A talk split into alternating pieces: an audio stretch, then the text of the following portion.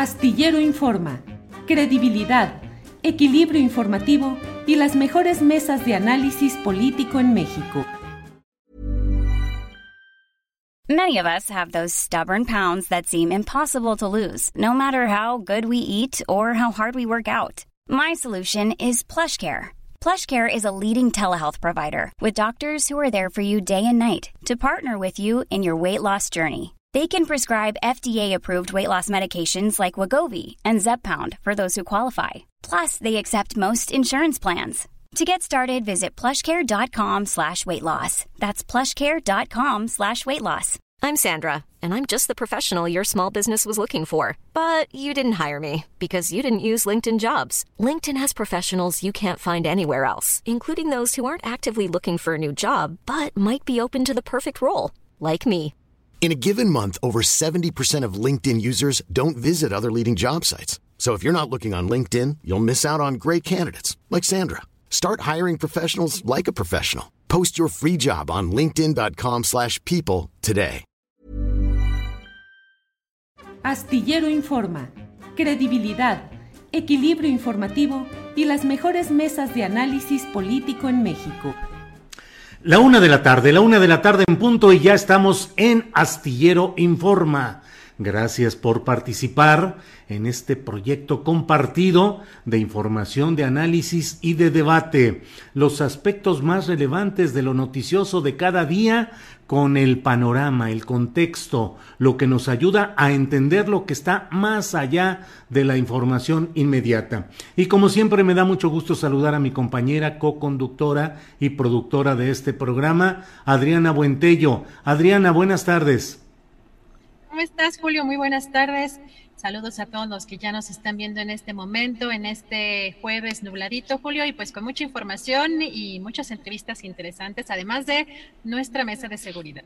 Sí, vamos a tener desde luego una entrevista dentro de unos minutos con el candidato a gobernador de San Luis Potosí, eh, Octavio Pedrosa, quien asegura que hay condiciones eh, muy firmes para impugnar la eh, condición de gobernador electo de Ricardo Gallardo Cardona a nombre del Verde. Vamos a tener también luego una entrevista con Juan Manuel Magaña, ex jefe de información en el programa de Televisa con Carlos Loret de Mola sobre el careo que tendrán el próximo lunes y con Marcos Vizcarra, quien nos va a hablar de cómo el gobernador de Sinaloa se la pasaba, era el gobernador de los cielos, viajaba con una soltura gastando el dinero en viajes para arriba y para abajo de él y su familia. De todo eso y la mesa de seguridad con Guadalupe Correa, Ricardo Ravelo y Víctor Ronquillo.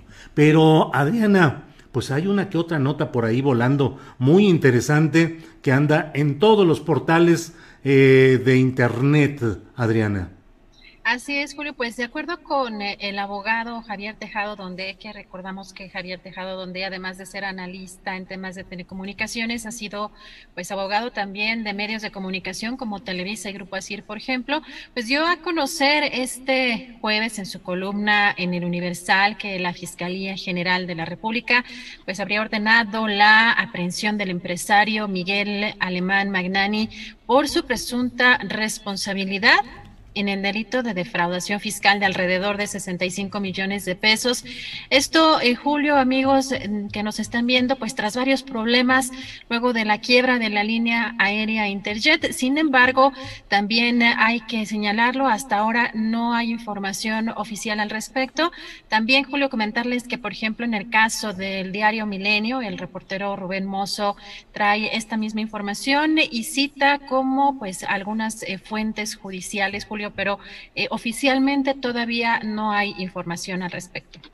Sí, pues está en todos los eh, portales como una filtración, hablan de que funcionarios judiciales, eh, miembros de la, del Consejo de la Judicatura Federal, no hay ninguna información, por eso hemos titulado este programa como que es una versión creciente porque está ya en prácticamente todos los portales de Internet de los principales medios de comunicación, digamos, convencionales. Pero fíjate, Adriana, que esta es una historia muy peculiar porque el arranque de la etapa de la apropiación del dinero público para convertirlo en propiedad privada, es decir, le estoy dando vueltas para decir, el inicio de la corrupción en forma desde el poder político de la presidencia de la República arrancó con la familia alemán, con Miguel Alemán Valdés, que había sido senador, gobernador de Veracruz, presidente de la República, y todos los estudios coinciden en que el despegue fuerte,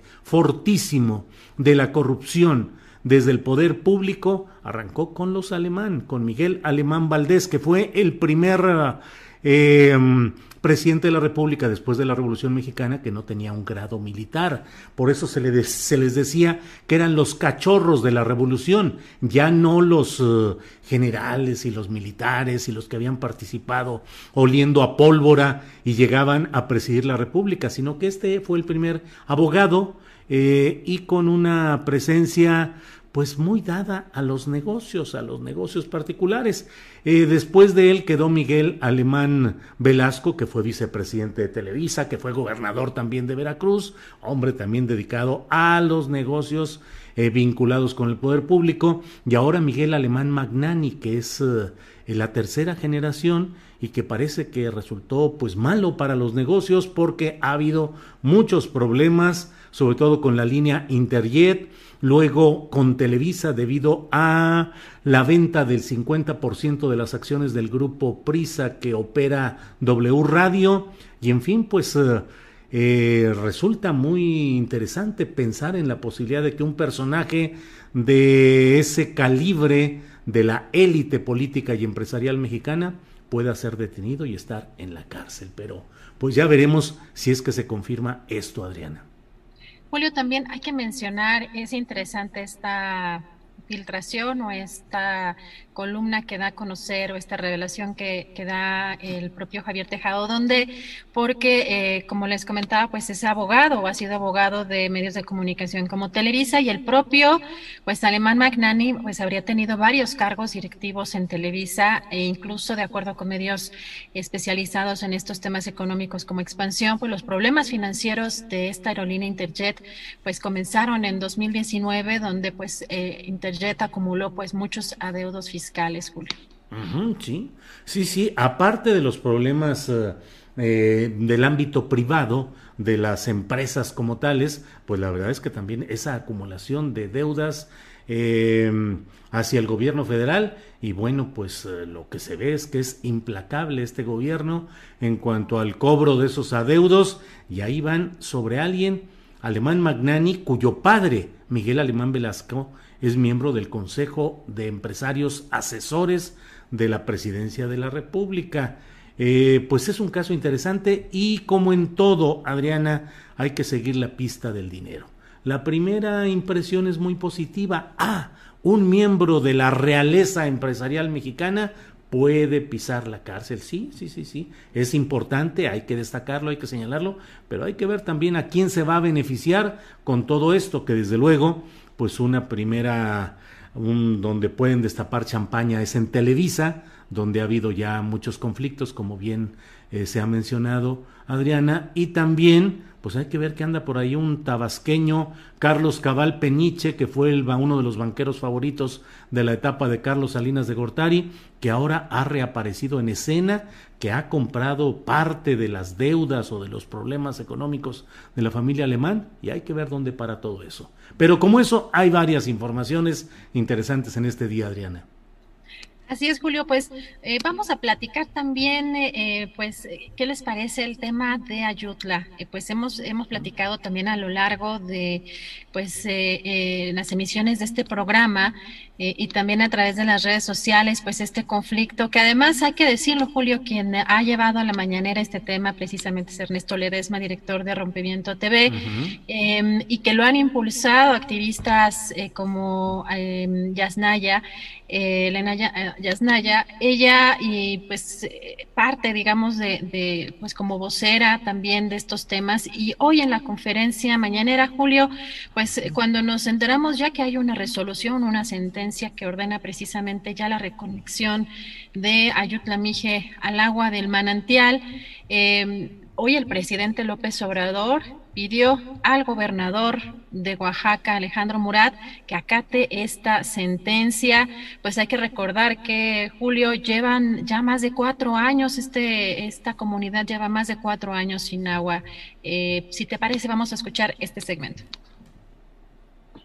Pedirle al gobernador que atienda esta resolución y pedirle a las dos comunidades que ya este, lleguen a un acuerdo, que a partir de esta resolución ya se reconcilien y se resuelva el problema, cuando menos una parte del problema, porque hay un asunto agrario también ahí pendiente. Si el problema no es agrario, es nada más la restitución del agua. El problema del agua. Ojalá. Y este y el gobernador ayude, ayude, este, se lo pedimos a Alejandro Murat para que él este, intervenga y se cumpla la resolución. O sea, se eh, cuide del procedimiento legal. Bien, pues eh, gracias Adriana Buentello por este inicio, por este arranque del programa, lo que hemos comentado acerca de pues la suerte judicial que dicen la mayoría de los medios eh, convencionales en internet en sus portales que hay una orden de detención contra Miguel Alemán Magnani y bueno, esta información que nos da respecto eh, a esta reconexión de agua que pues por, pues por la cual se ha luchado mucho en Ayutla, en Oaxaca, Ayutla Mije. Pero mm, vamos a enlazar ya en unos eh, segunditos con Octavio Pedrosa. Octavio Pedrosa es, ha sido candidato a gobernador de San Luis Potosí. Él es de origen panista y actuó a nombre de la coalición de PAN, PRI y PRD en San Luis Potosí.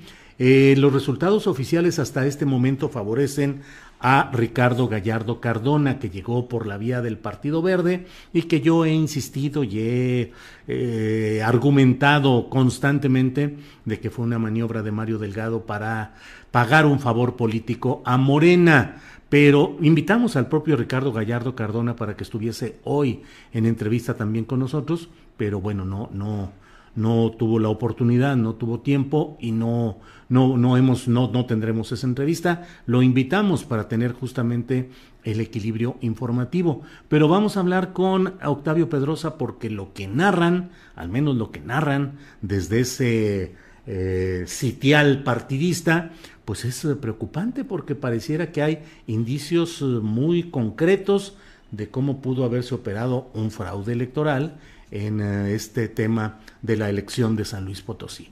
Así es que vamos ya precisamente con Octavio Pedrosa. Octavio, buenas tardes. Hola Julio, buenas tardes, qué gusto saludarte.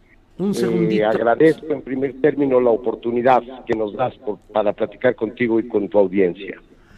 Eh, al contrario, Octavio, muchas gracias por aceptar la invitación y la verdad es que lo que se ha publicado en estos días, lo que tú mismo has denunciado en una conferencia de prensa que diste ayer en las oficinas del Comité Nacional Panista, pues resulta muy preocupante porque eh, pues eh, lo que están señalando ustedes son indicios fuertes de algo que podría ser un fraude electoral. ¿Qué es lo que están planteando, Octavio?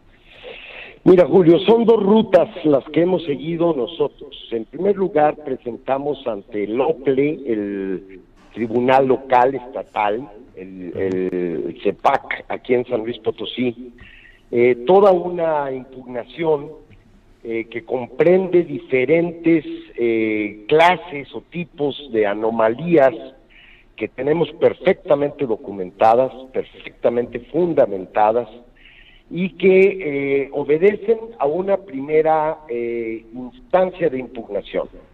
Pero por otro lado, Julio, en otra ruta, hemos presentado ya en el Instituto Nacional Electoral lo que se denomina en términos jurídicos una queja que es una, un exhorto a que esta institución nacional eh, profundice el tema de el rebase de los topes de campaña.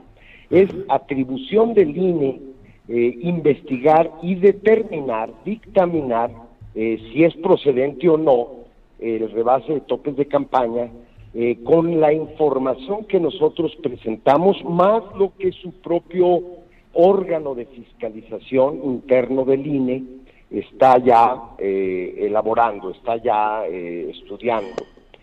Son dos rutas distintas, pero que a final de cuentas van a, converger en lo que será la resolución final de si hay causales para la nulidad de la elección. Octavio, leo que hay em, una presencia desmesurada, anómala, de militantes del Partido Verde Ecologista de México, al cual pertenece el quien hoy está como gobernador electo, em, bueno, en términos de, denominación periodística, eh, Ricardo Gallardo, eh, que ocuparon eh, cargos en las mesas directivas y, en, y parece que con cierta frecuencia ni siquiera eran miembros de la propia sección electoral, lo cual pues es un indicio muy preocupante. Es uno de los seis puntos sustantivos que presentamos en nuestra impugnación. Lo podemos denominar como sustitución ilegal de funcionarios en las mesas eh, electorales, en las casillas, para decirlo coloquialmente. ¿Cuál fue el patrón que se presentó? Eh, amedrentamiento, amenaza e incluso llegando al punto de evitar que se presentaran los funcionarios eh, formales, oficiales por parte del órgano electoral y al no presentarse, como tú lo sabes bien, eh, la ley contempla que gente que está eh, aguardando para iniciar la votación pueda ocupar los cargos de funcionarios de la casilla. Sin embargo, el patrón irregular es que hay muchos casos documentados en donde quienes fungieron como ciudadanos que eh, asumían esta responsabilidad no correspondían a esa sección y eso los inhabilita legalmente para poder actuar. Sin embargo, esto ocurrió y ocurrió de una manera reiterada y con un cierto patrón, particularmente en el distrito 9, que es Soledad de Graciano Sánchez, que sabemos que son pues los territorios donde, donde ellos tienen una gran incidencia, una gran eh, penetración y una gran capacidad de movilización gente. Entonces, esto es uno de los, de los eh, elementos contundentes, pero hay otros tanto o más graves, Julio, como es el hecho de que hay actas apócrifas, hay actas sin folio, que con un peritaje de por medio se determina que no corresponden a la documentación oficial que reparte el órgano electoral.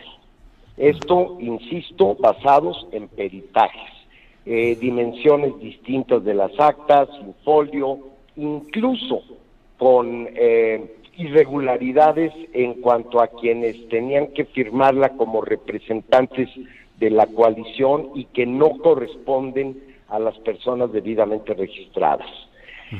Otro elemento, Julio, si me lo permites abundar rápido en ello, es la, es la suspensión irregular, indebida, ilegal de eh, la del acopio de información que hace el órgano electoral. Todo ocurrió en la madrugada entre el 6 y el 7, sin levantar un acta circunstanciada, para determinar que por alguna razón que pudiera explicarse técnicamente que por el sistema o por cansancio de los funcionarios se suspendía, pero no hubo un acta.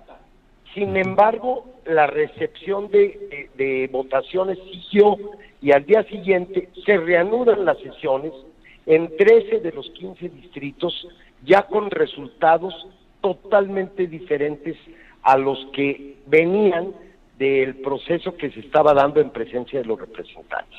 Esto es, se cayó el sistema, pero no del verbo eh, caer, sino del verbo callar.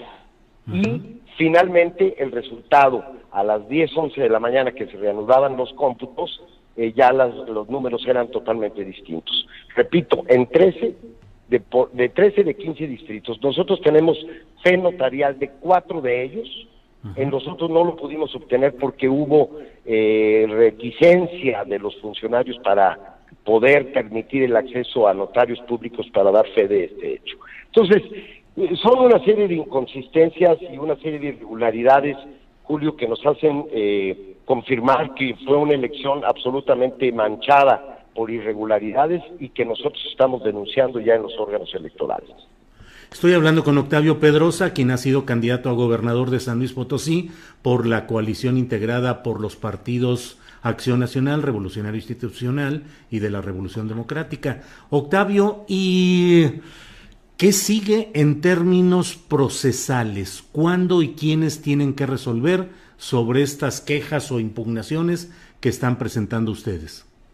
En dos vertientes también. Por un lado, el órgano local, um, el, el, el, tribunal local, estatal, se está eh, ya reservando el que no va a elaborar su resolución hasta en tanto el INE no concluya su revisión del tope de gastos de campaña. Y aquí sí hay una fecha muy definida que es el 22 de julio, en donde el INE se pronunciará en el tema específico de los gastos de campaña, para adicionar una resolución a la otra y que haya un solo, eh, vamos a decirlo así, pues resolutivo de si hay causales de nulidad de la elección. Eh, el 22 de julio es una fecha muy importante porque vamos a conocer lo que resolvió el tribunal local y al mismo tiempo el dictamen del Instituto Nacional Electoral específicamente en el tema de gastos de campaña. Eh, ahora, mm, ¿qué sucede en San Luis Potosí? ¿Cómo está el ambiente, Octavio Pedrosa? Recuerdo que hace ah, en el cierre de campaña en la ciudad de San Luis Potosí, el propio padre del candidato advirtió al gobernador que no fuese a hacer otra trastada porque le iría mal. Es decir, hay un ambiente de violencia, de presagios de violencia política en San Luis Potosí, Octavio? Pues mira, Julio, es una pregunta eh, muy compleja y que yo no pudiera tener una respuesta precisa. Yo lo que te puedo asegurar a ti y a quienes nos escuchan es que de nuestra parte sabremos conducirnos exclusivamente por las vías de la legalidad, de los órganos electorales, confío en los órganos electorales, confiamos en sus resoluciones y de nuestra parte eh, prevalecerá en todo momento la mesura, la eh, pues invitación a no eh, propiciar escenarios de confrontación, no de nuestra parte. Pues de los demás no puedo yo este, anticipar, yo no quiero que nuestro Estado vuelva a vivir momentos de convulsión, de rispidez, eh, de violencia, ni mucho menos. No de nuestra parte. Jamás permitiríamos nosotros que esto se desembocara en que eh, viviéramos escenarios que ya creemos superados. El gobernador del estado de San Luis Potosí, Juan Manuel Carreras, de origen priista, ha recibido ya a Ricardo Gallardo Cardona. El presidente de la República no lo ha hecho aún. ¿Estos son signos de que hay una, pues ya un entendimiento político en curso? Mira, yo te diría que eso se explica por sí solo por el hecho de que el estatus legal de Gallardo hoy día es que es el gobernador electo. Ese es su estatus legal, así estemos nosotros conformes o no, así estemos en un proceso que para nosotros está en curso y ya lo definirán los tribunales. Hoy no es de extrañar que el gobernador lo haya recibido porque es el gobernador electo. Claro que eso se puede revertir y eso es a lo que nosotros eh, apelamos y apostamos y estamos trabajando en ello. Pero no es nada irregular que lo haya hecho. El por qué el presidente de la República no lo ha recibido, bueno, pues no tengo respuesta a ello. Pero mucho se ha dicho de por qué el gobernador ya lo recibió. Es que es complicación así como ha recibido a muchos otros candidatos electos eh, que hoy son ya presidentes municipales electos, por ejemplo, y que están también sujetos a procesos eh, de litis en los tribunales. Entonces, bueno, no significa nada para nosotros. Eh, Octavio Pedrosa, em, mucho se habla de que en San Luis Potosí la fuerza, el dinero de la candidatura de Ricardo Gallardo Cardona, pues proviene de grupos oscuros que en San Luis Potosí, pues la gente asocia con la violencia de grupos criminales. ¿Qué tanto San Luis Potosí está en ese riesgo de establecerse un gobierno con Ricardo Gallardo Cardona que tenga esas características? Mira, eh, nosotros tenemos que ser muy objetivos y muy responsables. Eh, para esto hay autoridades eh, de la materia, como es la Unidad de Inteligencia Financiera de la Secretaría de Hacienda, la UIF, Santiago Nieto, que son los responsables de determinar si hay recursos de procedencia ilícita. No es un tema en el que nosotros estemos participando, ni abordando, ni metiéndonos. Será la autoridad de la materia la que determine si hay causales en, esta, en este sentido que pudieran eh, pues, eh, resolver eh, en función de una causa de nulidad. Nosotros nos vamos a lo electoral estrictamente hablando, que son todas las irregularidades, todas las anomalías, todas las violaciones a la ley. Por ejemplo, la veda electoral que se rompió flagrantemente a través de los influencers el mismo día 6 de junio estaban en las redes sociales de estos amigos eh, invitando al voto y bueno, nosotros lo estamos denunciando como un acto causal de nulidad de elección el haber roto la veda electoral. Eh, todas las anomalías que ya te comenté y el tope de gastos de campaña. Hoy tenemos nosotros ya indicadores de más del 24% de rebase del tope de campaña y esto es de lo que alcanzamos a detectar. Sin duda crecerá, sin duda irá aumentando, sobre todo cuando el INE con su unidad de inteligencia financiera eh, termine sus propios dictámenes. Nuestra ruta va en este sentido, lo demás se lo dejamos a la autoridad competente de la materia. Gracias, Octavio. Te agradezco mucho la oportunidad de platicar y cierro este diálogo preguntándote eh, qué seguiría en caso de que se decretara la anulación de la elección de gobernador en San Luis Potosí. El Congreso debe nombrar un interino y en cuánto tiempo tendría que haber nuevas elecciones.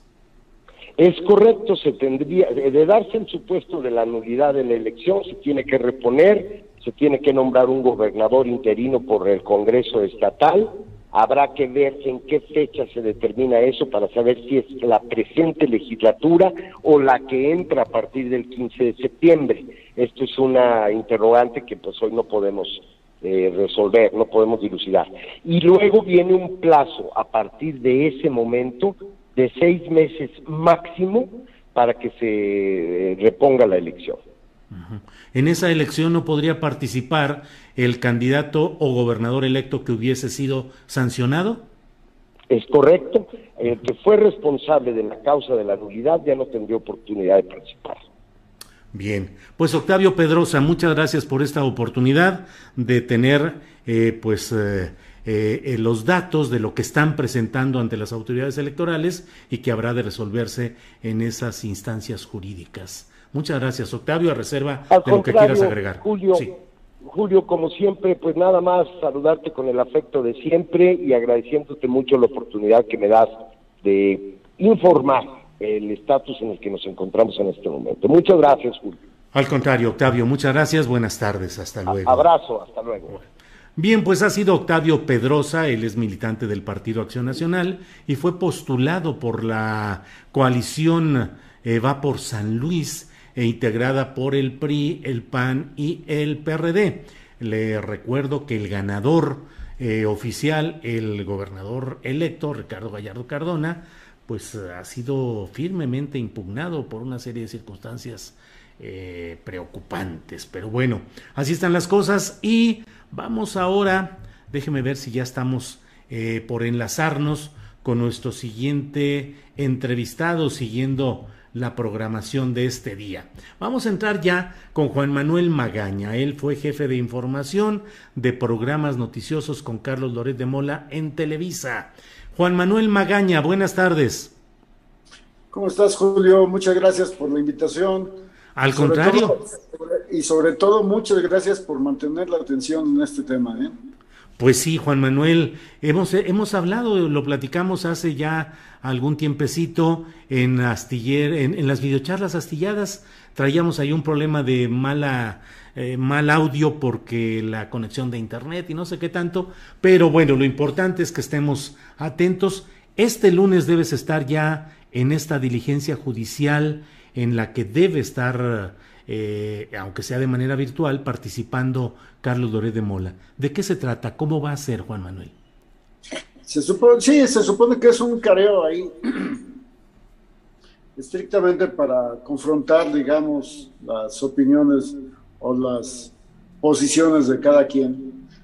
Yo ya di mi testimonio, va a estar, se supondría, ¿no? Que estaría Loret, que estaría Laura Bajanco y que estaría yo. y, y, los tres hemos ya establecido posiciones, ¿no? Entonces se supone que en eso consiste el careo. Ahora, yo aquí te quiero comentar una cosa, que, que, deploro un poco esta estrategia, digamos, que, hace, que ha seguido la, la defensa de, de, de Vallarta, por, por, por, lo mismo, porque ya están establecidas la, las situaciones. Es decir, ya, ¿qué más elementos necesitaría, digamos, un juez como para tomar una decisión? ¿Sí me explicó? Pero sí. bueno ya, ya ahorita ya me parece, digamos, un, un, exceso, no, no le quiero llamar de otra manera, pero ya un exceso este, de confrontación, de lo que sea, de, de, de posturas, ¿no? Uh -huh. Pero bueno, le vamos a entrar. No, no, no hay de otra, porque además es una cuestión, ya, ya lo averigüé, ya lo pregunté, es una cuestión legal, tienes que este, asistir, tienes que ponerte, en fin. Uh -huh. Yo todavía me pregunto, bueno, yo sí, yo soy un ciudadano que no tiene poder, ¿verdad? Y, este, y a mí sí me pueden multar y, y mandarme policías y llevarme este, si, si, si no cumplo, ¿verdad? Uh -huh. No sé qué vaya a pasar en mi caso de Loret. Uh -huh. Laura, me imagino que por supuesto que está puesta, ¿no? como para entrarle, digamos, a, al careo. Y en fin, pero, pero ya la, la, situación ya está dada, ya, ya, ya las cosas ya están muy conocidas, ya está más que, que explicado y que entendido que hubo un montaje televisivo.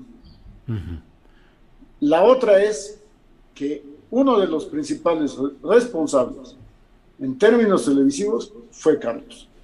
Uh -huh. Y la otra fue su productora. Azucena Pimentel. Así es. Uh -huh. Y que en este caso yo le llamaría cómplice, ¿no? Uh -huh. Porque francamente, pues ahí se, se cometió, se, se, cometió, perdón, un, un, un, un hecho este, pues, delictivo, ¿no? Uh -huh. Juan Manuel Magaña, eh, aunque ya están, como tú dices, muy definidas las posiciones, tanto de Laura Barranco como la tuya, Juan Manuel Magaña, y la de Carlos Loret de Mola, eh, puede, creo que ayudaría a la audiencia para saber qué es lo que se espera este lunes. Si nos dices qué es lo que tú le plantearás, le preguntarás, insistirás en ese careo, si es que Loret de Mola asiste, aunque sea por la vía virtual. Mira, yo, yo voy a insistir, digamos, en, en, en, la, en el testimonio que yo di de, co de cómo se dieron los acontecimientos. Uh -huh. Es un testimonio, eh, digamos que un poco largo, ¿sí? Uh -huh. De cómo se fueron dando los hechos desde las cuatro y media, cinco de la mañana, hasta el momento en que ocurri ocurrieron las cosas, ¿no? ¿Tú qué cargo ya, tenías ya, en, ese, en ese día, en esas fechas? Yo era coordinador de información. Uh -huh. Coordinador de información. Uh -huh. Ahí de repente hay una confusión, porque luego de repente Laura Bajanco también se presenta como coordinadora de información, pero uh -huh. no, no, no, era así. Laura era asistente, digamos, una asistente de producción. personal de, de, de, de, Carlos, ¿no? Pero bueno, eso es lo de menos, ¿no? Pero yo era el coordinador de información y además tenía otro tipo de funciones. Es decir, eh, digamos que era el segundo de a bordo en, en, en, términos de todo el programa. Uh -huh. ¿sí? incluso por encima de la productora. Pero había cosas en las que, por razones de tiempo, ¿sí? de momento, yo no me metía. Y en este caso, yo no me metí. Yo llegaba a las 6 de la mañana, me tomaba esa, yo, e, esa libertad cuando los otros tenían que llegar a las cuatro y media, 5 de la mañana, cinco y media, ¿sí? Pero porque yo terminaba mi jornada muy tarde. O sea, yo terminaba mi jornada a, a las 12 de la noche, una de la mañana, porque tenía que ver el último noticiario y tenía que estar viendo aún, en ese momento otro tipo de cosas, ¿no? De entrevistas, en fin, de contenidos, ¿no? Entonces, bueno. ¿Tú no tuviste ese día contacto con quienes eh, hicieron el nexo para este montaje? O sea, no conociste, no, escuchaste a nadie. Es decir, en, en, términos de decisión, no intervine. En absoluto. Hasta que lo viste en pantalla. Lo vi. Vi cosas, digamos. ¿no? Vi cosas, pero te, pero, pero te insisto en, en una cosa que, que, es muy difícil, eh, creo que es un poco difícil de comprender. Porque en ese momento no tienes conciencia, no hay, no hay una toma de conciencia, ¿sí? De qué es lo que está pasando. O sea, es una bola rápida. ¿sí? No sabes cómo están sucediendo las cosas, por qué, etcétera, etcétera, ¿sí? Sino hasta después, en cuanto viene, digamos, un análisis de, la situación. Y entonces ya empiezas tú, digamos, que, que a, a, reflexionarlo, a pensarlo y sobre todo a entender, digamos, la legalidad o la la cuestión legal, digamos, de todo el asunto, ¿no? ¿En qué momento te diste cuenta de que era un montaje? Mira, yo ya con el tiempo, ya cuando Julie descubre un poco el asunto, ¿sí? Me empiezo yo a dar cuenta, Chihuahua, pues me pasaron a mí una, una bola así este, rápida que, que yo no vi, ¿no? Pero porque no era mi tema, no era mi asunto. De, lo que menos me, preocupaba era, el asunto policiaco, ¿no? Yo ya sabía que por ahí había muchísimas cosas que pasaban, este, y que decías, esas son cosas un poco truculentas, o mucho, no sé, tanto, pero era una, era una, era una cosa que en la que concedía espacio, digamos, el programa, ¿no? ¿Sí? Y sobre todo en la hora, en la, en la, en la, en la, en la primera, en la primera hora del programa, que tenía mucho contenido policíaco. Y ahí te metían, no, que atraparon un narco, no, que agarraron un, un chorro de droga, no, que confiscaron muchas armas, etcétera, etcétera, ¿no? Entonces, hasta aburrido era porque era todos los días, todos los días, o sea, cada rato, ¿no? Pero yo me preocupaba por otro tipo de contenidos que tenían que ver, digamos que, con darle más calidad al programa. ¿Sí me explicó? y, y, a lo mejor, este, no sé, eh, no sé, pero ahí yo, yo perdí de vista, digamos que un poco eso, ¿no? Pero, pero no dejé de ver qué era lo que estaba pasando. Pero te digo, la toma de conciencia fue como un golpe, como dicen en el boxeo, ¿no? Un, un golpe de efecto retardado. Con el tiempo fuimos entendiendo, a ah, Chihuahua, qué fue lo que pasó. Ya fue cuando después yo me enteré y lo consulté con el equipo y les dije, a ver, ¿qué fue lo que pasó aquí o cómo estuvo? Y fue cuando yo hice una reconstrucción de los hechos y entonces ya lo presenté yo como, testimonio. ¿En qué parte te consta que hubo ese montaje, Juan Manuel? O sea, exactamente en qué punto o con qué ingredientes o elementos tú sustentas lo del montaje. Ah, es una, es una buenísima pregunta, ¿eh? Es un, un, tiro de precisión, digamos. Sí, sí, sí, sí. Porque en lo que me consta es al momento en que la productora da el cue. Ajá. Eso me consta. Y los veo yo formados, alineados a los policías y esperando el cue de la producción. Ajá. En ese momento, cuando da, vamos a comerciales, eh, salimos primero de deportes, vamos a comerciales, vamos a esperar y de repente, ahora sí, volvemos de comerciales. A escena. Así es. Y ahí se desata todo el asunto.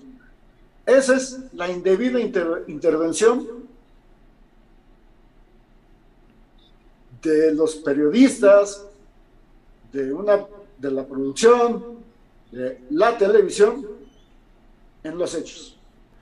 ¿Podía Carlos Loret? Sí, perdón. Adelante. Eso, perdón. Eso, por eso, por, por eso tu pregunta se me hizo súper interesante.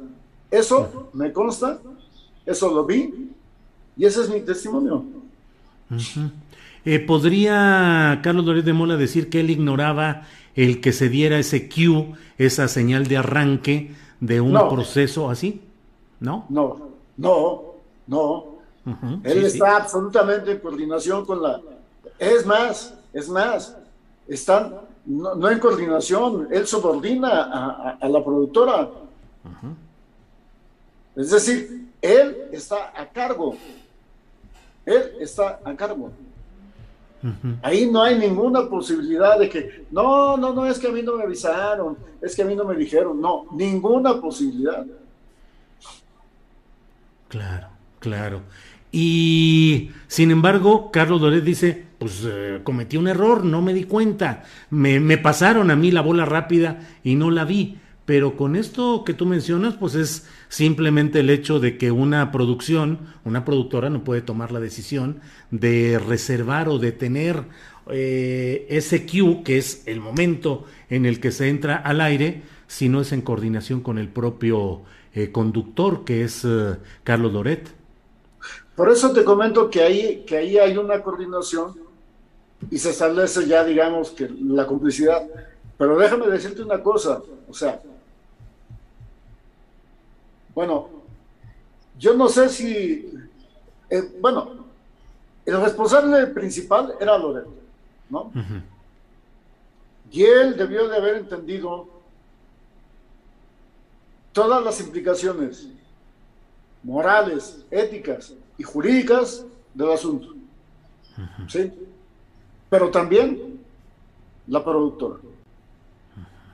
Porque la productora pues no, es que ahí es un poquito contra lo que dice López Obrador, ¿no?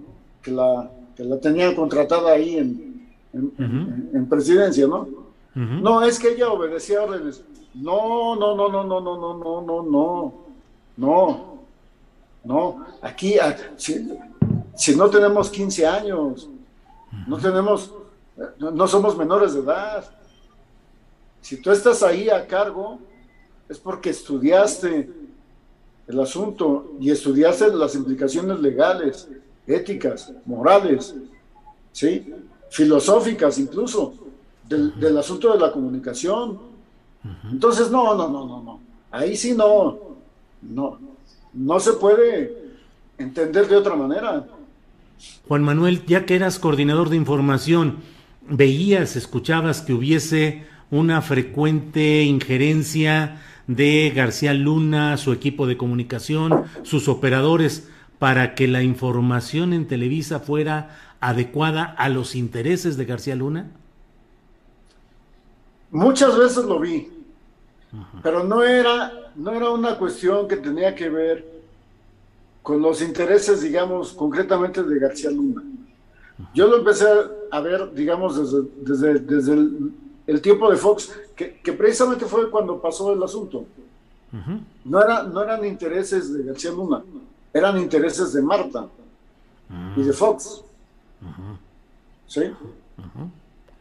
Pero ese asunto ya, ya me parece ya absolutamente rebasado. O sea, ya, ya pasó mucho tiempo.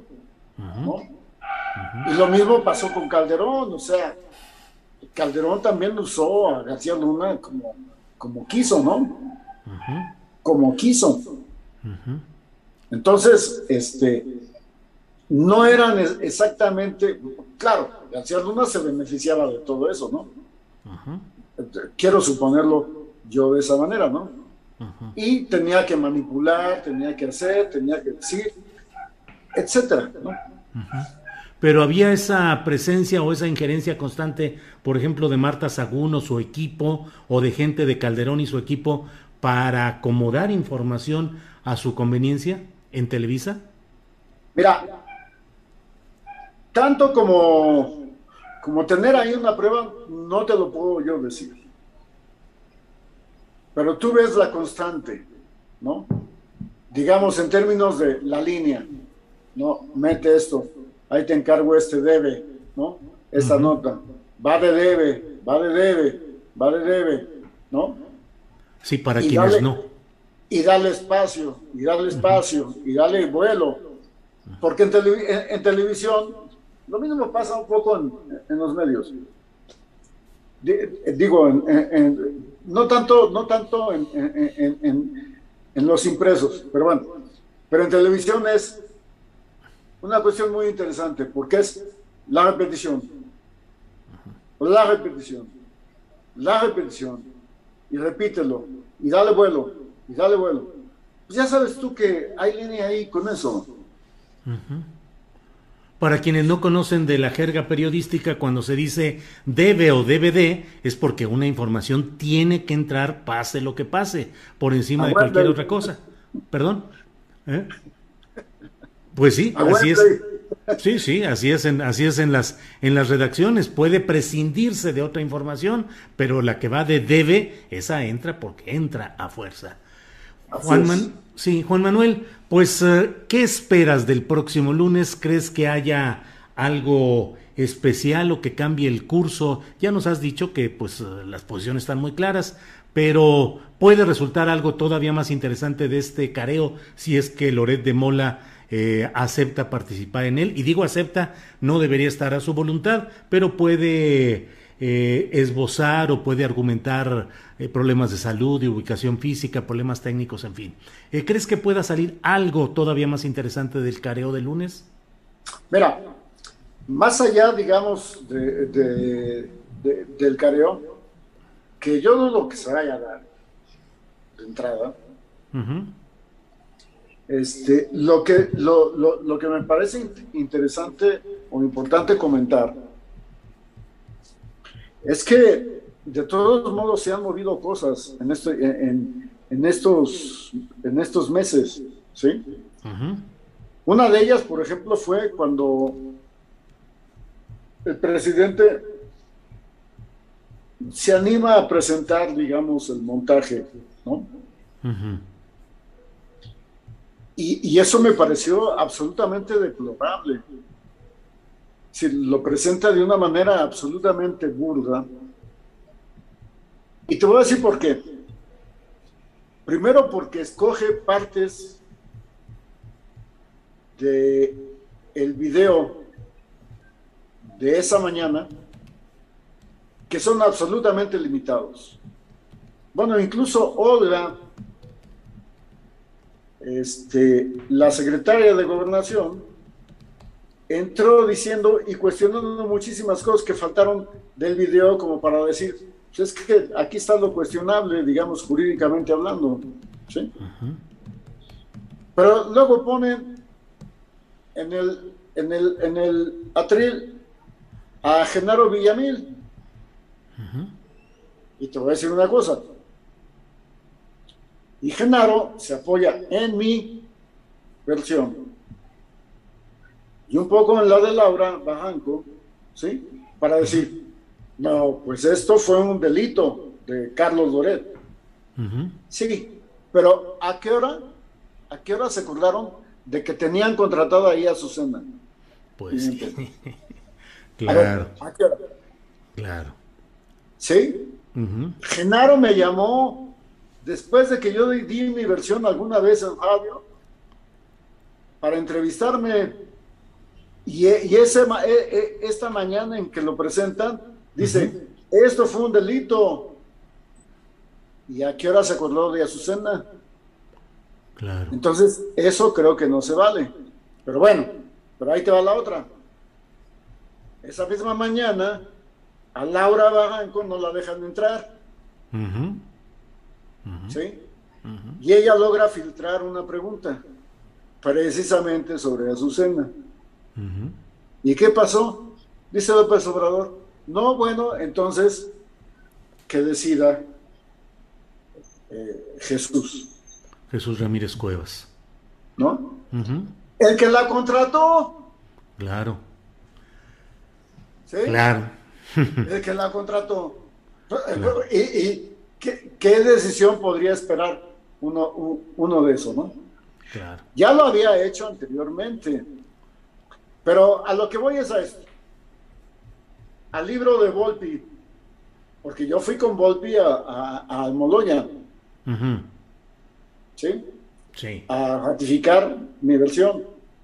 Y fuimos platicando y me dijo, es que no hay justicia en este país. Nadie, nadie le entra a la justicia. Uno esperaría alguna definición del presidente y no la tiene. Al contrario, la tapa y la, y la justifica porque él, él mismo ha dicho muchas veces, no, es que yo no quiero ser cómplice. Y luego le recompone un poquito, ¿no? Y dice, no, es que no quiero ser, este, usa otra palabra. Sí. sí, claro. Pues Juan Manuel, hay muchas cosas interesantes que vamos a ver este próximo lunes. Ojalá podamos eh, volver a platicar luego de ese encuentro, si no es el mismo lunes, porque terminamos a las tres nosotros, eh, pues ojalá podamos luego platicar a ver qué es lo que sucedió en este careo programado para el próximo lunes 12 a las doce y media del día. Juan Manuel, pues a reserva de lo que quieras agregar, muchas gracias por esta oportunidad de, escuchar tu testimonio. No, hombre, soy muy agradecido, muy agradecido contigo, Julio. Al contrario, ¿Eh? Juan Manuel. Y quedamos pendientes. Sí, señor. Gracias, Juan Manuel. Hasta pronto. Gracias. Sí, señor. Bien, pues ha sido Juan Manuel Magaña, él fue coordinador de información de los noticieros de Televisa que conducía Carlos Loret de Mola y en esa condición estuvo presente en el momento del montaje de la detención supuestamente en vivo, sabemos que no fue así, de Florence Cassés y de Israel Vallarta. Antes de ir a nuestra siguiente entrevista, vamos con Adriana Buentello, que nos tiene más información interesante. Adriana Buentello, por favor, adelante. Gracias, Julio. Precisamente eh, relacionado a este tema, Julio, en la conferencia mañanera, y sobre el caso de la familia Vallarta, pues eh, preso sin sentencia, el presidente dijo que va a pedir informes del por qué no se resuelve aún este caso y también dijo que va a solicitar información para conocer si existe un pedido de extradición de Estados Unidos para Luis Cárdenas Palomino. También reconoció el presidente que existen indicios de que el exmando de la Policía Federal participó directamente en los hechos contra en contra de Israel Vallarta, eh, pues quien es acusado de encabezar la banda de secuestradores de los Zodíaco. Vamos a escuchar. La secretaria de Gobernación, Olga Sánchez Cordero, está atendiendo este asunto eh, del señor Vallarta. Se ha complicado porque hay que hacer muchos trámites. Hoy voy también a pedir que nos informe el por qué no se ha resuelto este asunto.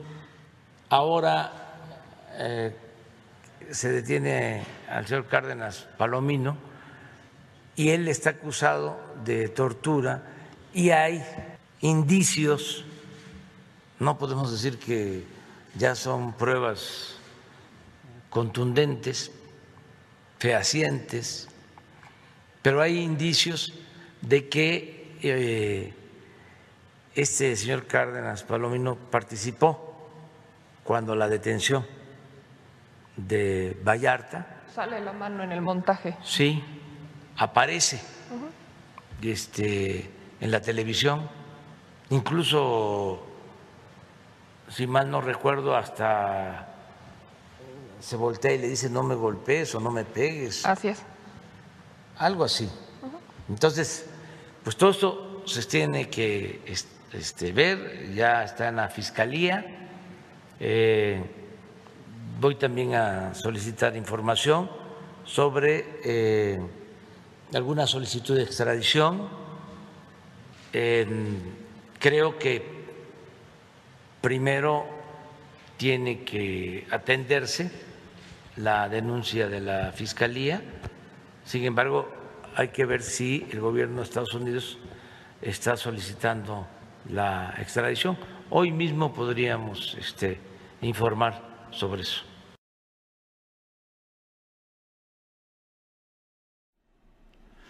Bien, pues muchas gracias Adriana Buentello por esta información y mire lo que son las cosas. Quirino Ordaz, el gobernador de Sinaloa, es uno de esos gobernadores que se la llevan aparentemente muy suavecito, muy pian pianito, eh, pero mire lo que son las cosas. Quirino, el gobernador de los cielos, realizó más de 1.400 vuelos en tres años y siempre lo hizo con acompañantes que no fueron registrados con nombres. Híjole, ¿cuánto cuesta hacer 1.400 vuelos en tres años y todo cargado al erario, a, la, a las finanzas de Sinaloa?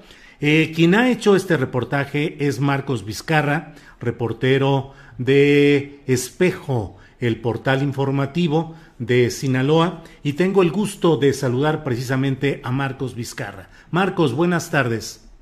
Hola Julio, ¿qué tal? Buenas tardes a ti. De verdad que por la oportunidad que nos das para poder platicar un poco esta investigación.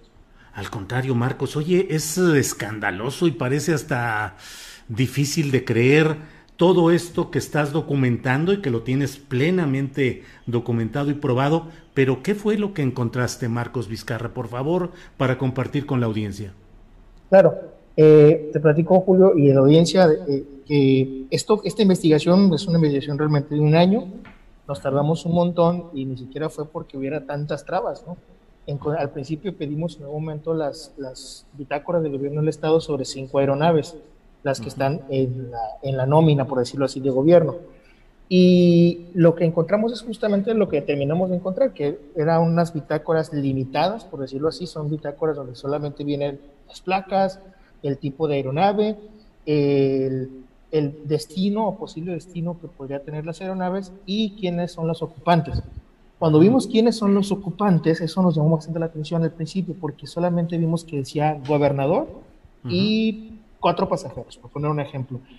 En este, en este camino nosotros nos inconformamos ante el órgano de transparencia y el órgano votó a favor de nosotros y el gobierno del estado debió entregarnos a nosotros una bitácora completa, donde tuviera los nombres y otra información que debería estar ahí de acuerdo a, las mismas leyes y, reglamentos que existen en la ley de aeronáutica civil. Por ejemplo, tenía que haber contenido el número de horas vuelo, tenía que haberse contenido también el número o, la cantidad de combustible utilizado, el costo de combustible utilizado y este, el tema de las el, el, tema de los momentos donde hacían conexiones y no estos vuelos. No sucedió nada de eso. Nos entregaron las mismas bitácoras. Incluso la Secretaría de Seguridad Pública, que está a cargo de, estos, de, todos estos vuelos, eh, nos, informó que no era posible porque ellos no registraron, y eso es importante decirlo. La respuesta de la Secretaría fue contundente y nos dijo, nosotros lo siguiente, respecto al anterior, se tiene que el área informante menciona que no posee de la información al nivel de detalle solicitado debido a que en el registro de las bitácoras no se plasman los nombres de los ocupantes o pasajeros. Eso por un lado. ¿Qué sucedió? En esta investigación encontramos varios puntos que tú ya resumiste muy bien. Lo primero es que el gobernador del estado realizó solamente entre 2017 y 2019 más de 1.400 vuelos. En total fueron 1.463 vuelos. Es decir, mm, si pudiéramos y si contáramos los días que tiene el año, estaríamos hablando que tendríamos aproximadamente 500 vuelos de más. La situación sucede en que el gobernador se ha utilizado prácticamente todos los días las aeronaves de gobierno al menos las cinco las ha utilizado en el momento. Y sucede además que el gobernador se ha trasladado a municipios, a cabeceras municipales que tienen conectividad de carretera, que no tendría ningún problema. Algo que yo nos llamó la atención es que el gobierno del estado informara al Congreso también, al Congreso local, que los vuelos únicamente se utilizan para viajes esenciales del gobernador. Y cuando estos viajes se encuentran en comunidades para tener eventos en comunidades lejanas, por ejemplo en la sierra. ¿Qué sucede? Encontramos, por ejemplo, vuelos, la mayoría de los vuelos son a Mazatlán y le sigue después la ciudad de Los Mochis. Son ciudades que se encuentran a dos, tres horas de carretera desde Culiacán, una de otra. Entonces, eh, encontramos primero esa disparidad. Lo segundo que encontramos es que el gobernador también ha hecho vuelos de manera simultánea en dos o tres aeronaves. Voy a poner un ejemplo. El gobernador ha viajado a Mazatlán para tener un evento y utiliza el avión Falcon. Y eso también es importante, ¿no? Utiliza un avión eh, privado, un jet privado, para viajar de, de, Culiacán a Mazatlán, a dos horas de camino en carretera. Pero al mismo tiempo, de acuerdo con las bitácoras, utilizó el helicóptero el Augusta. Entonces, supongamos, mientras va el avión, va el helicóptero, y el, gobernador es el principal pasajero de los dos. Eso de acuerdo con las bitácoras. Claro. Con ellos, o en estos viajes, el gobernador siempre viaja con personas, siempre se registra, dice, tres, cuatro, cinco pasajeros. Ninguno de ellos sabemos quiénes son. Hasta el momento no sabemos quiénes son. El mismo gobierno del Estado nos, nos, dijo que nos daría esta información, posteriormente eh, se retractó, simplemente no la entregó y luego posteriormente en, este recurso de revisión que te, que te cité hace unos momentos, nos dice que no cuentan con dicha información, pese a lo establecido a las leyes de aeronáutica civil. Ese, ese, digamos, fue nuestro segundo hallazgo.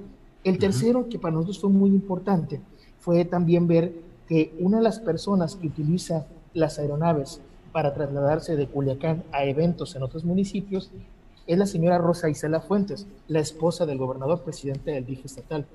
La señora Rosicela no es funcionaria pública. Y lo cito aquí porque el, la ley de autoridad establecida por el Congreso local y por el gobierno del Estado indica claramente que solamente el gobernador y sus funcionarios pueden utilizar las aeronaves. Ella ha estado utilizándolas para ir y venir a eventos. Y lo hace de la misma manera que el gobernador. A veces utiliza dos aeronaves y el gran pasajero, pese a todo ello, sigue siendo el gobernador.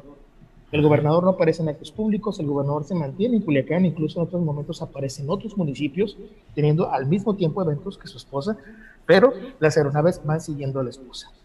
Y un último hallazgo más que, que encontramos en todo esto es que no sabemos a la fecha, y eso es muy importante porque, vaya, el punto eh, eh, álgido, todo eso es la falta de transparencia, no sabemos cuánto se gastó en combustible, no, sabemos cuántas horas vuelos fueron reducidas no sabemos en qué, eh, eh, toda la bitácora de combustible y de kilometraje que tienen cada una de las aeronaves. Eso es prácticamente, vaya a resumir todo el tema eh, de, las, de, cómo fue la investigación y cómo la fuimos desarrollando.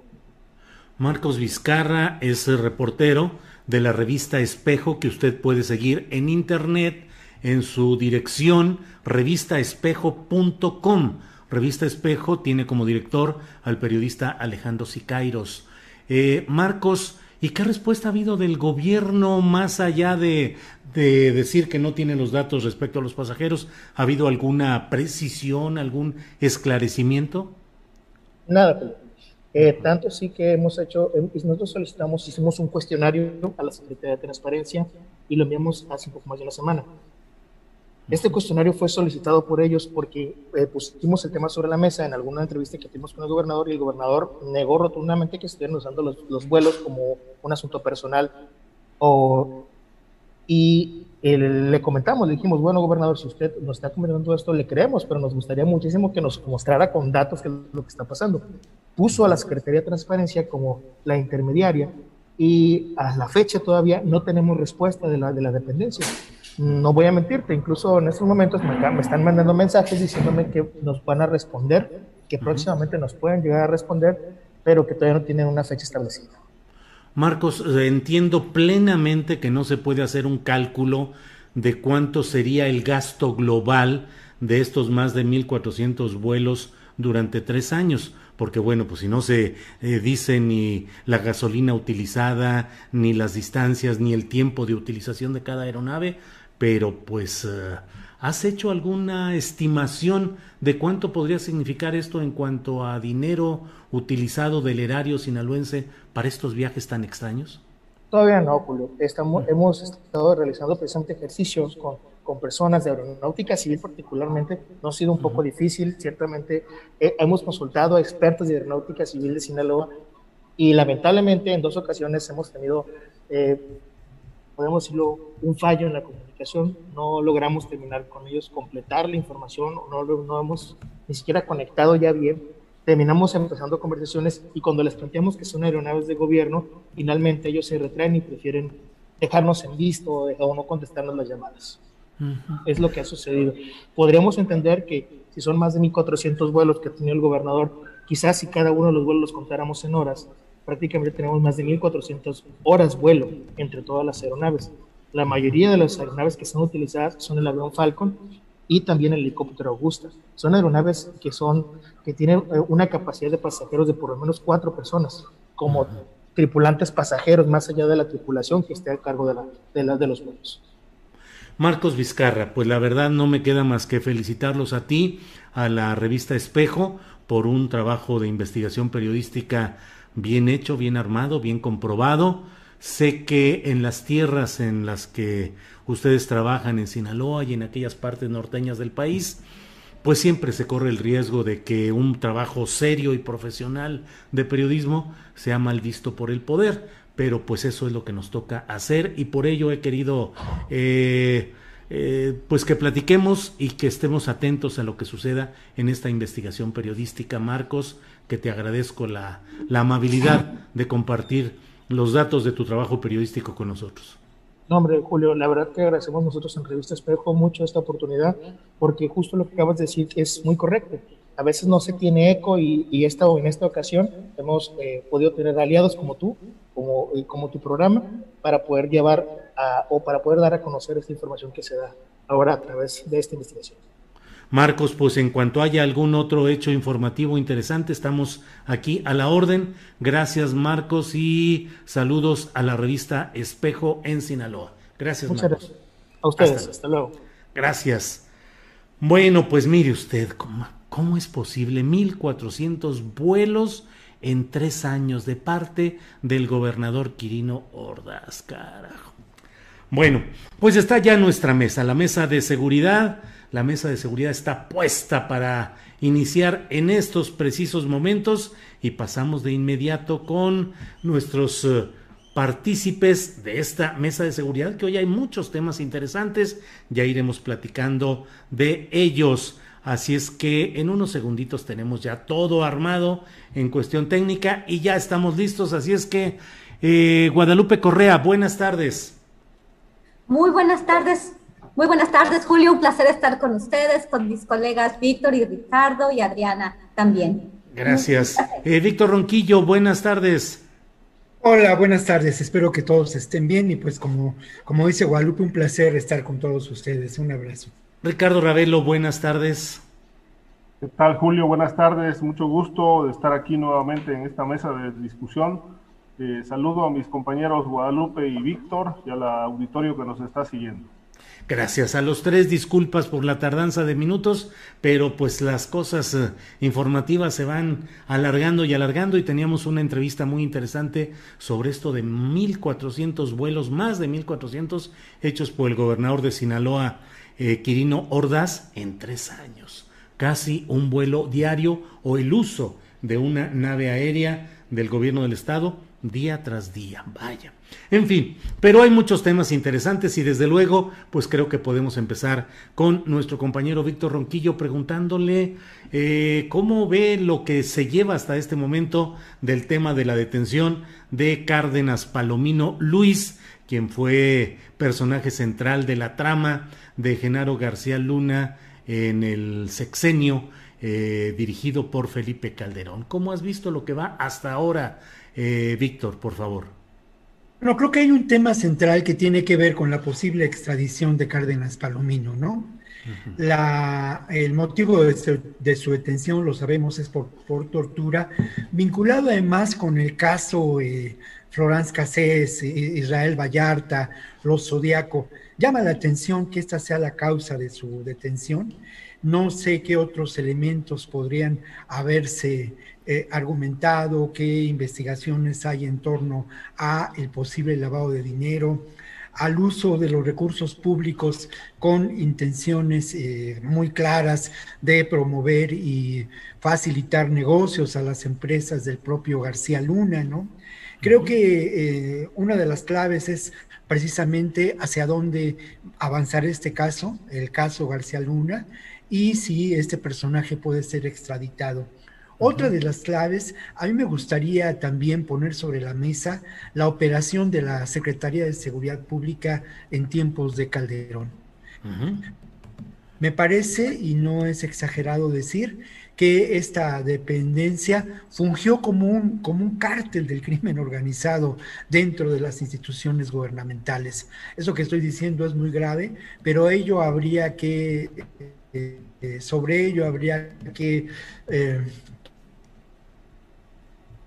cómo operaron estos grupos de policías de delincuentes con Operaron también en términos de la protección de grupos del crimen organizado, como el cártel de Sinaloa, de acuerdo a todas las acusaciones. Lo otro, que también es, eh, y también habría que reflexionar, es cómo se usaron todos estos implementos técnicos, todo este desarrollo tecnológico toda esta infraestructura, captura de, de crimen favor, combate a secuencia, sino en favor de intereses que ahora son, son criminales, ¿no? Como la protección, eh, de acuerdo a las acusaciones, del cártel de Sinaloa. Otro elemento que a mí me... Estos son temas que, sobre los que habría que reflexionar. Elemento que, sobre el a mí me gustaría reflexionar o punto de, la guerra en el neoliberalismo, no solamente en México, sino a nivel mundial. ¿Qué papel ocupa dentro de esta construcción económica y social el fenómeno de la guerra y los recursos invertidos Hiring for your small business? If you're not looking for professionals on LinkedIn, you're looking in the wrong place. That's like looking for your car keys in a fish tank. LinkedIn helps you hire professionals you can't find anywhere else, even those who aren't actively searching for a new job but might be open to the perfect role. In a given month, over 70% of LinkedIn users don't even visit other leading job sites. So start looking in the right place. With LinkedIn, you can hire professionals like a professional. Post your free job on linkedin.com slash people today. Hey, it's Ryan Reynolds, and I'm here with Keith, co-star of my upcoming film, If, only in theaters May 17th. Do you want to tell people the big news? All right, I'll do it. Sign up now and you'll get unlimited for $15 a month in six months of Paramount Plus Essential Plan on us. Mintmobile.com slash switch. Upfront payment of $45 equivalent to $15 per month. Unlimited over 40 gigabytes per month. Face lower speeds. Videos at 480p. Active Mint customers by 531.24 get six months of Paramount Plus Essential Plan. Auto renews after six months. Offer ends May 31st, 2024. Separate Paramount Plus registration required. Terms and conditions apply if rated PG.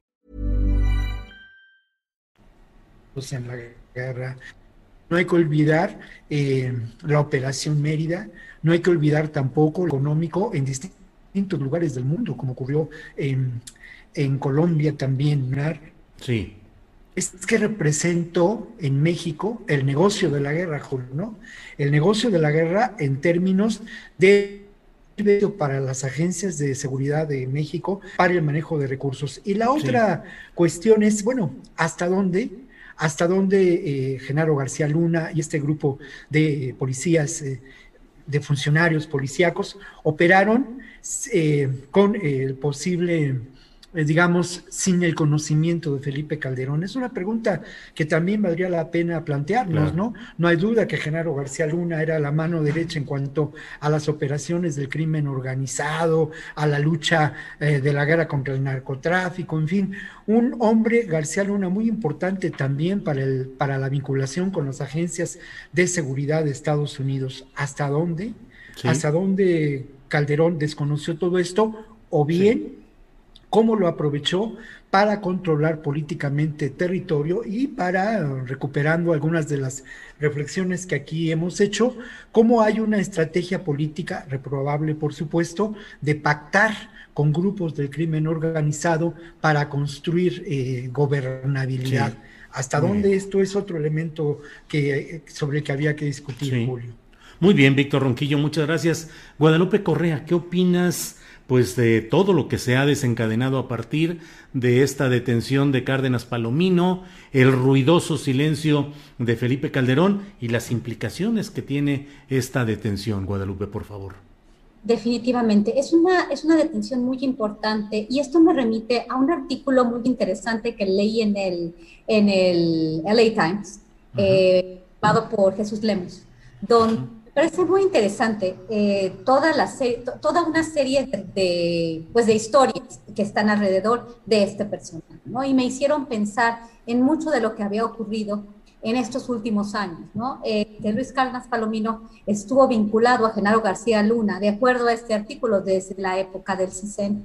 Y bueno, de aquí en la, eh, en, la Procuraduría General de la República y finalmente en la Secretaría de Seguridad Pública, eh, estos vínculos, ¿no? De estos personajes a tan alto nivel o en posiciones claves de las agencias de seguridad mexicanas, como de acuerdo a este reportaje, que todavía no sabemos las investigaciones que puedan darse, porque sí, coincido con Víctor, me, me, sorprende un poco que la detención se haya dado por el tema de la tortura relacionado con el caso y en los montajes eh, relacionados al caso de Florence Cassés, ¿no? Y de, y de Vallarta, y bueno, y los Zodíaco, y todas estas personas que, eh, que fueron de alguna forma parte de este montaje que fue montado por una televisora nacional muy importante que es Televisa y, y, bueno, que también vincula a los medios de comunicación. Más allá de esto, de acuerdo a pues, distintas historias, reportajes, eh, distintos, eh, distintos testimonios que hemos ido recopilando a lo largo de estos años.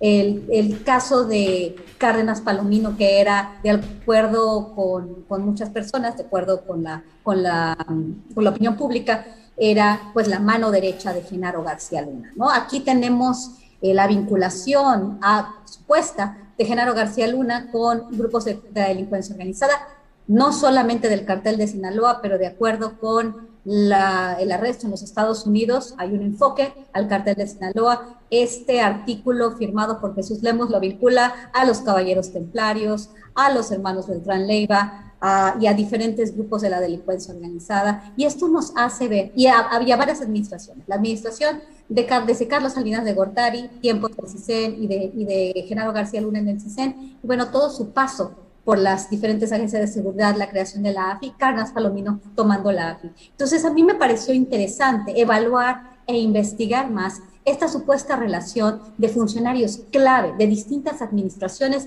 supuestamente con la delincuencia organizada y con diversos grupos, ¿no? Yo creo que estas investigaciones deben ir y debemos como mexicanos de ir al fondo. Creo que en el caso de que Genaro García Luna decida no pactar, si, si así es, que lo dudo mucho, porque probablemente el caso en los Estados Unidos va a terminar en un acuerdo fuera de tribunales, que es lo que siempre yo he pensado, ojalá no sea así, pero porque tendríamos mucha más información. Y de no ser así, y de ser así, en México debería haber muchas más investigaciones con relación a estos supuestos nexos, no solamente de Genaro García Luna o Cárdenas Palomino, sino de una serie de actores con diferentes grupos de la delincuencia organizada.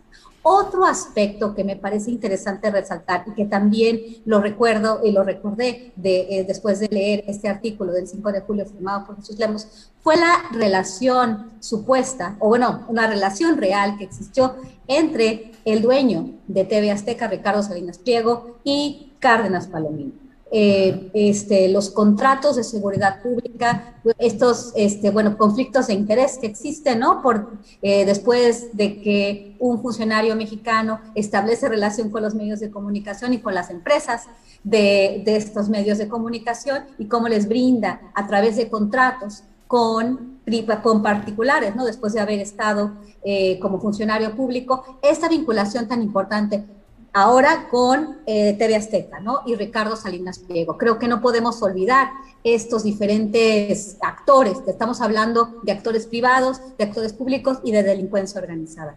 Entonces, también, por ejemplo, recuerdo el libro de los millonarios de la guerra de Penile Ramírez, que, bueno, vincula a Genaro García Luna a cuestiones también de conflicto de interés y, bueno, los millonarios de la guerra, ¿no? ¿Quién se hace eh, rico de los contratos que da el gobierno federal a sus amistades que van mucho más allá. Y cómo se y cómo eh, allegados a esos personajes en las en las esferas más altas de la administración pública, en este caso Cárdenas Palomino, como ellos también se enriquecen dando contratos y también ofreciendo sus servicios, en este caso, de seguridad privada a las, empresas de Ricardo Salinas Pliego. Creo que este caso es enorme y si no realmente podemos ir más allá del caso de tortura de Florence Cassés, de los montajes de Televisa que han hecho mucho, mucho ruido en la prensa mexicana, este, pues no vamos a entender bien esta vinculación tan importante entre eh, pues, pues diferentes eh, servidores públicos a los más altos niveles. Y bueno, por el otro lado, la administración de Felipe Calderón el silencio incómodo de este presidente que cuando se le suelta la boca habla de todos los que puede y cuando pasan cuestiones tan complicadas, porque estamos hablando de lo, del tercero más importante de la seguridad del país, ¿no? Después del presidente presidente Genaro García Luna y este silencio incómodo, ¿no? Que nos deja con muchas preguntas y que representa una oportunidad histórica para la actual administración para poder hacer esas investigaciones e ir más allá de las puros este, cortinas de humo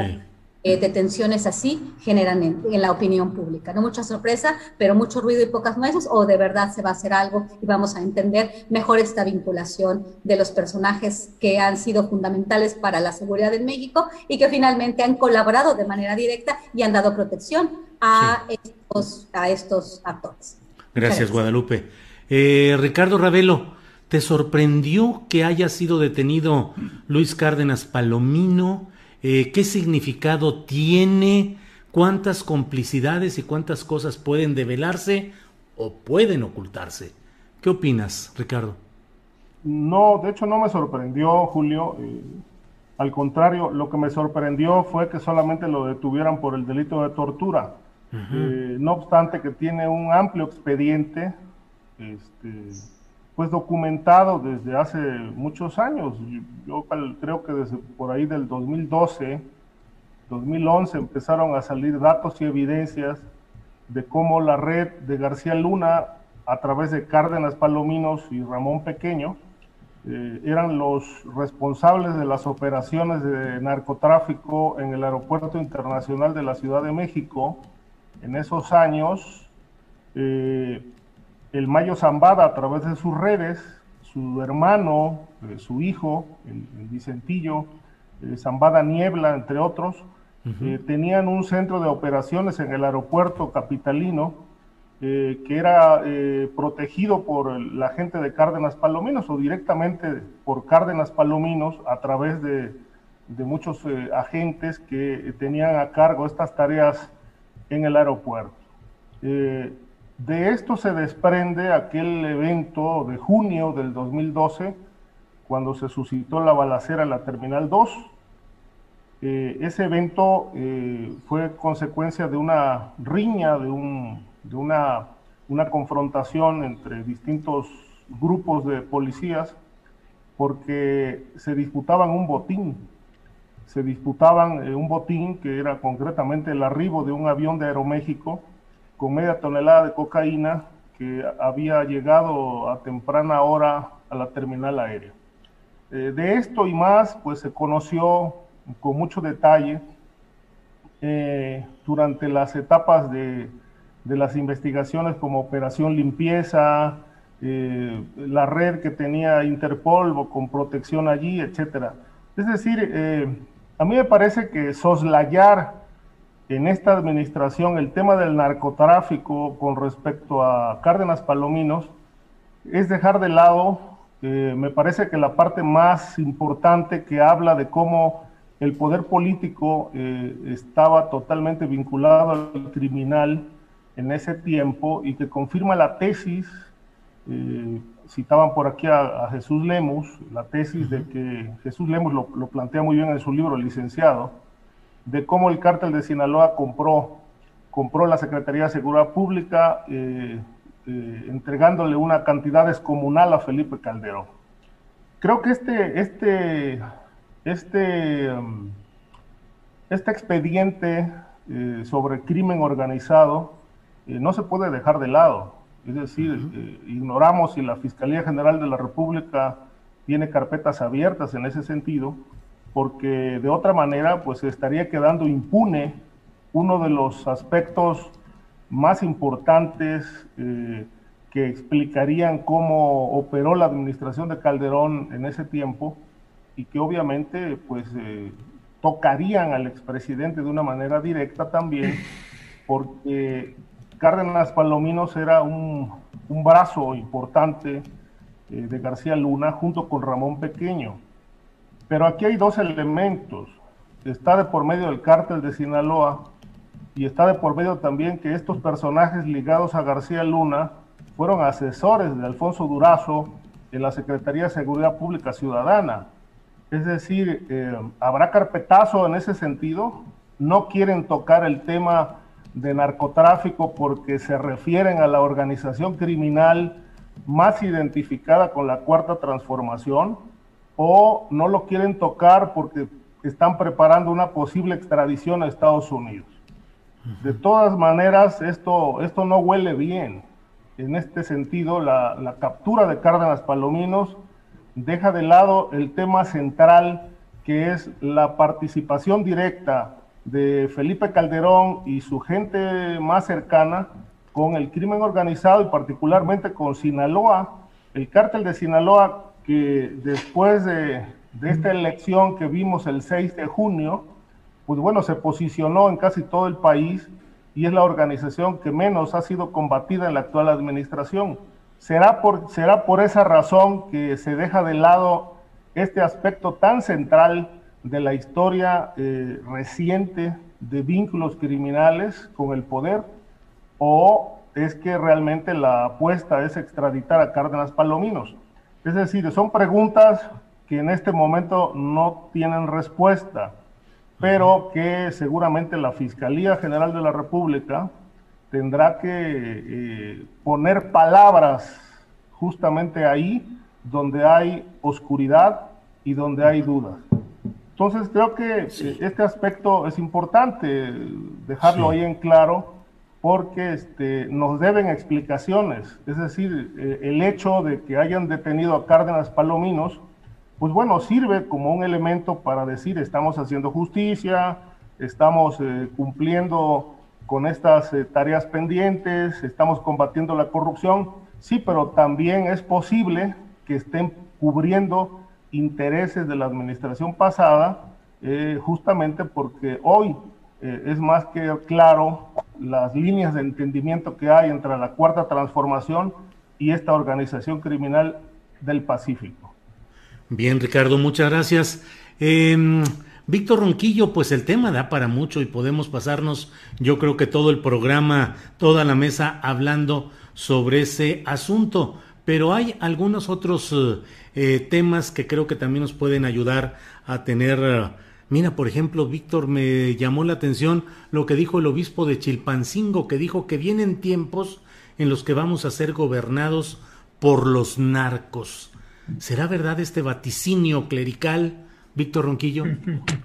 Bueno, ya habrá que relacionarlo con lo que dijo el líder de Movimiento Ciudadano en Guerrero, ¿no? Su declaración también estrepitosa de que todos los candidatos elegidos habían sido, bueno, la mayoría de los candidatos elegidos habían sido palomeados por los grupos del crimen organizado, ¿no?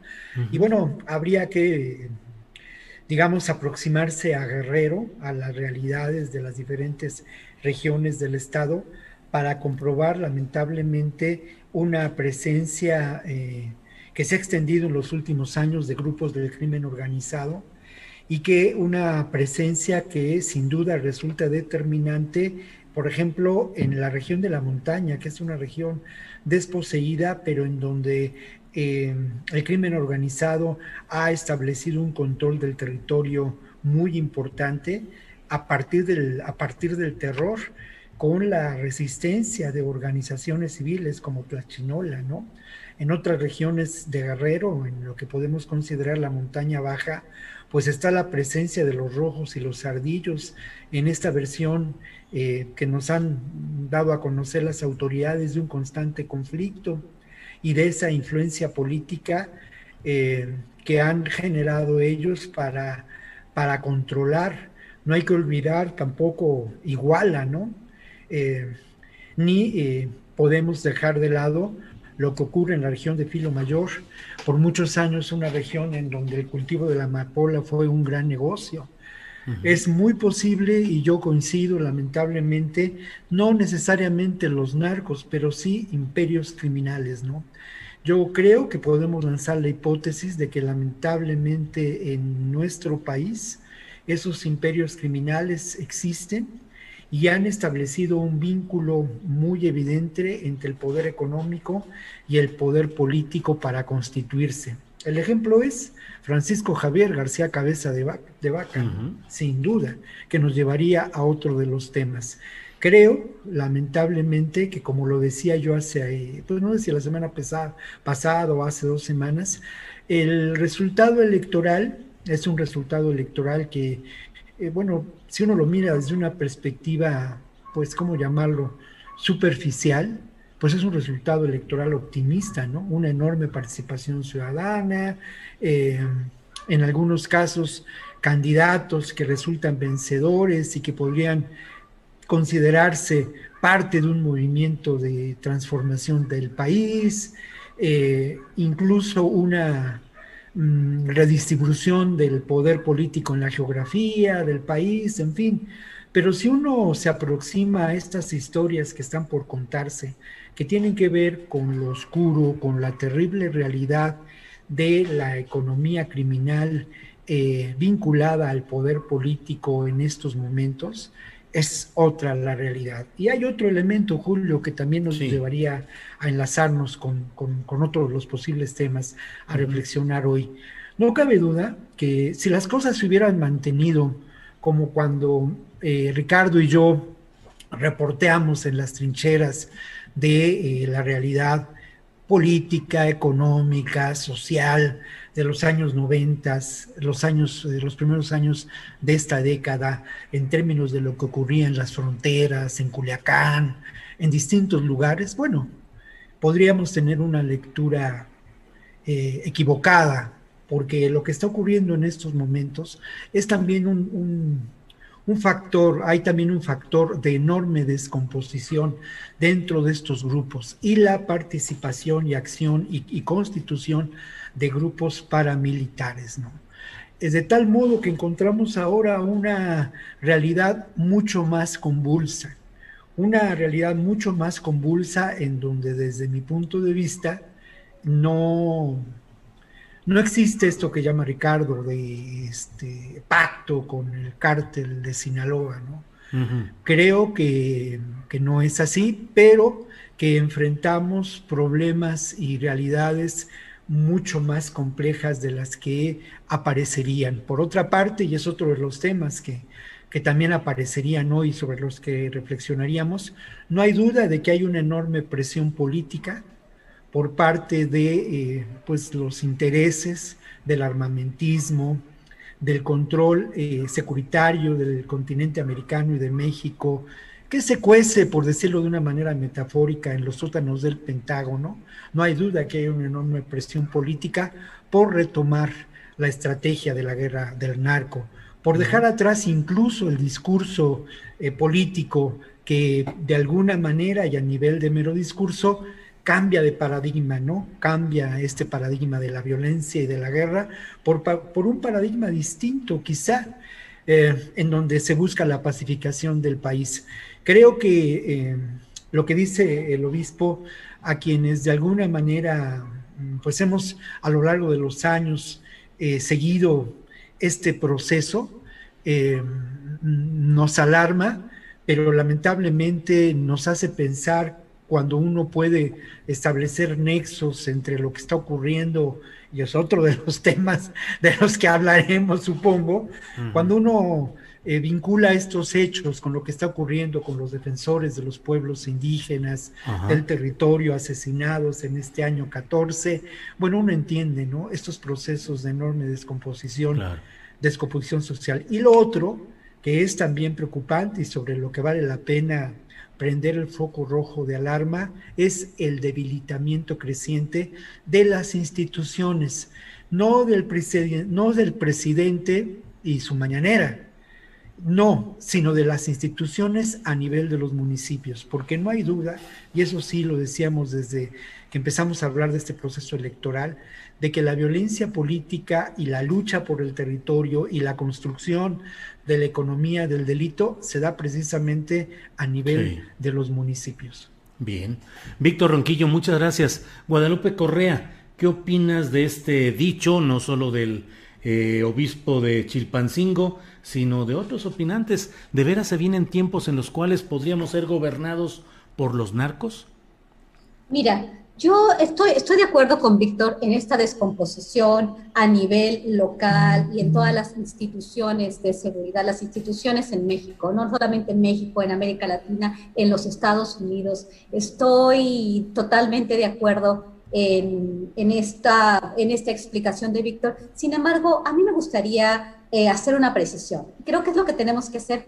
¿Por qué? Porque cuando hablamos de narcos, es una cuestión muy general y las personas tienen en su, en su una idea, y mucho más los estadounidenses, de que estamos hablando de narcos, estamos hablando de Chapo, estamos hablando del Marro, estamos hablando del Mencho.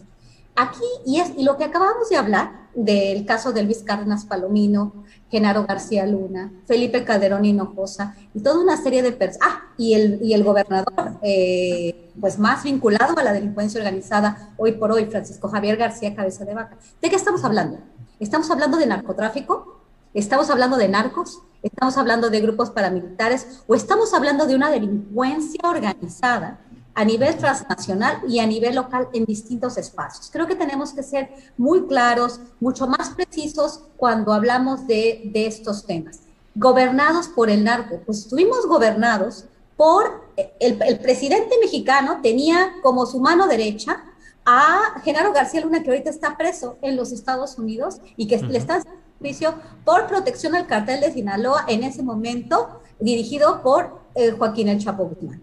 ¿Cómo, a, ver, de qué estamos hablando, no? Pues ya estuvimos gobernados con un presidente que, que operó de la mano de un protector de la cabeza del cartel de Sinaloa y del mismo cartel. Entonces, y, este es un grupo del narcotráfico. ¿A qué nos referimos ahora cuando tratamos de entender, por ejemplo, qué fue lo que pasó en Bavispe, Sonora a finales del 2019 con la familia eh, Levarón?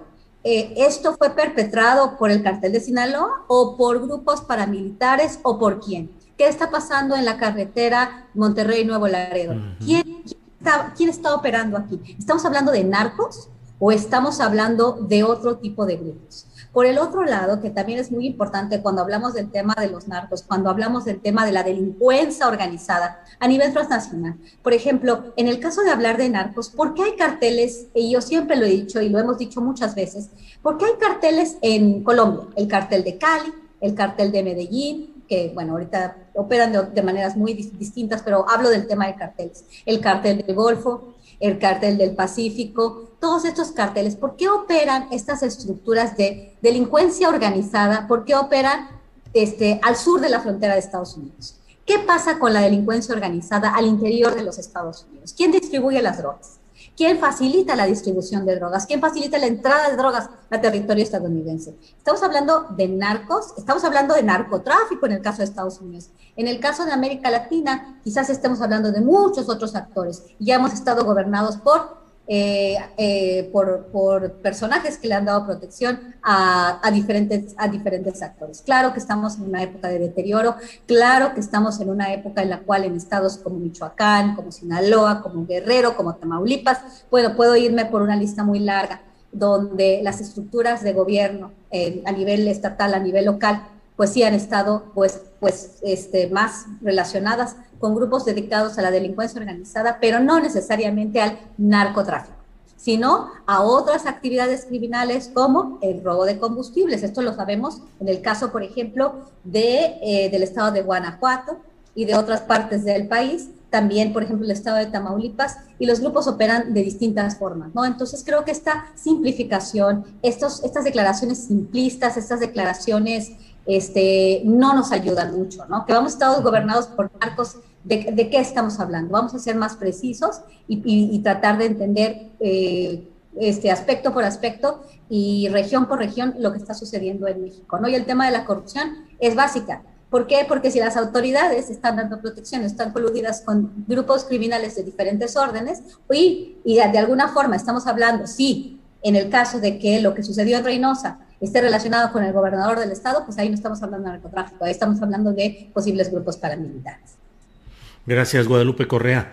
Eh, vamos ahora con Ricardo Ravelo. Ricardo, ¿qué opinas pues de estas declaraciones en concreto del obispo de Chilpancingo, de que se vienen tiempos en los cuales podríamos ser gobernados por narcos y todo el contexto que ya han dado tanto Víctor Ronquillo como Guadalupe Correa? Eh, ¿Cuál es tu opinión, eh, Ricardo, por favor?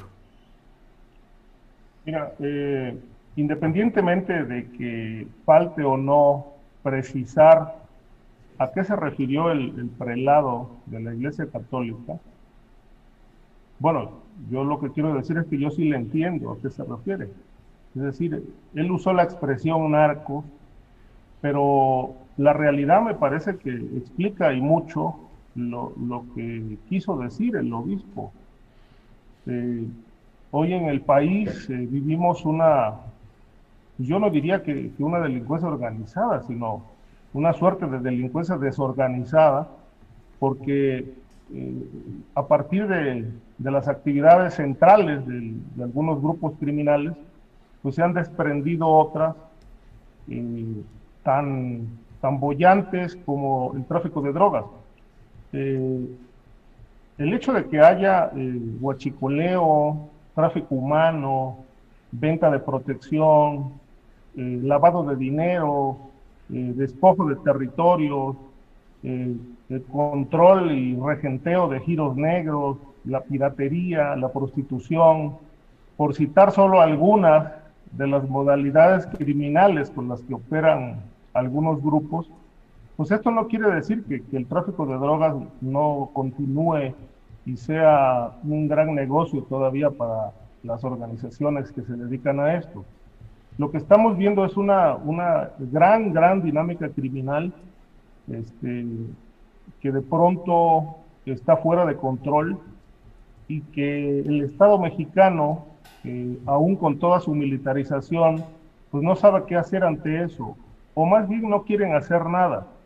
Eh, no quieren hacer nada, les dejan el paso libre en todo el territorio. Y esto explica lo que decía Guadalupe, ¿no? Las ejecuciones en, en Bavispe, Sonora, de los Levarón, lo del el tramo de la carretera Reynosa-Monterrey, explica, bueno, lo que acaba de ocurrir en Chiapas con estas ejecuciones que hubo en, en Tuxtla Gutiérrez el día de ayer, este, por citar algunas de las recientes eh, recientes asesinatos. Entonces, estamos viendo una, dinámica criminal que no está siendo frenada por el Estado mexicano eh, y que de pronto, bueno, pues eh, este, hay expresiones muy escandalosas, eh, pero en realidad creo que a esto se refiere el obispo. Y por otro lado, cuando habla de que vamos a hacer o vienen tiempos, ahí sí yo no estoy de acuerdo. Eh, yo creo que no vienen tiempos, los tiempos ya pasaron y, y, ese pasado sigue presente con nuevos actores.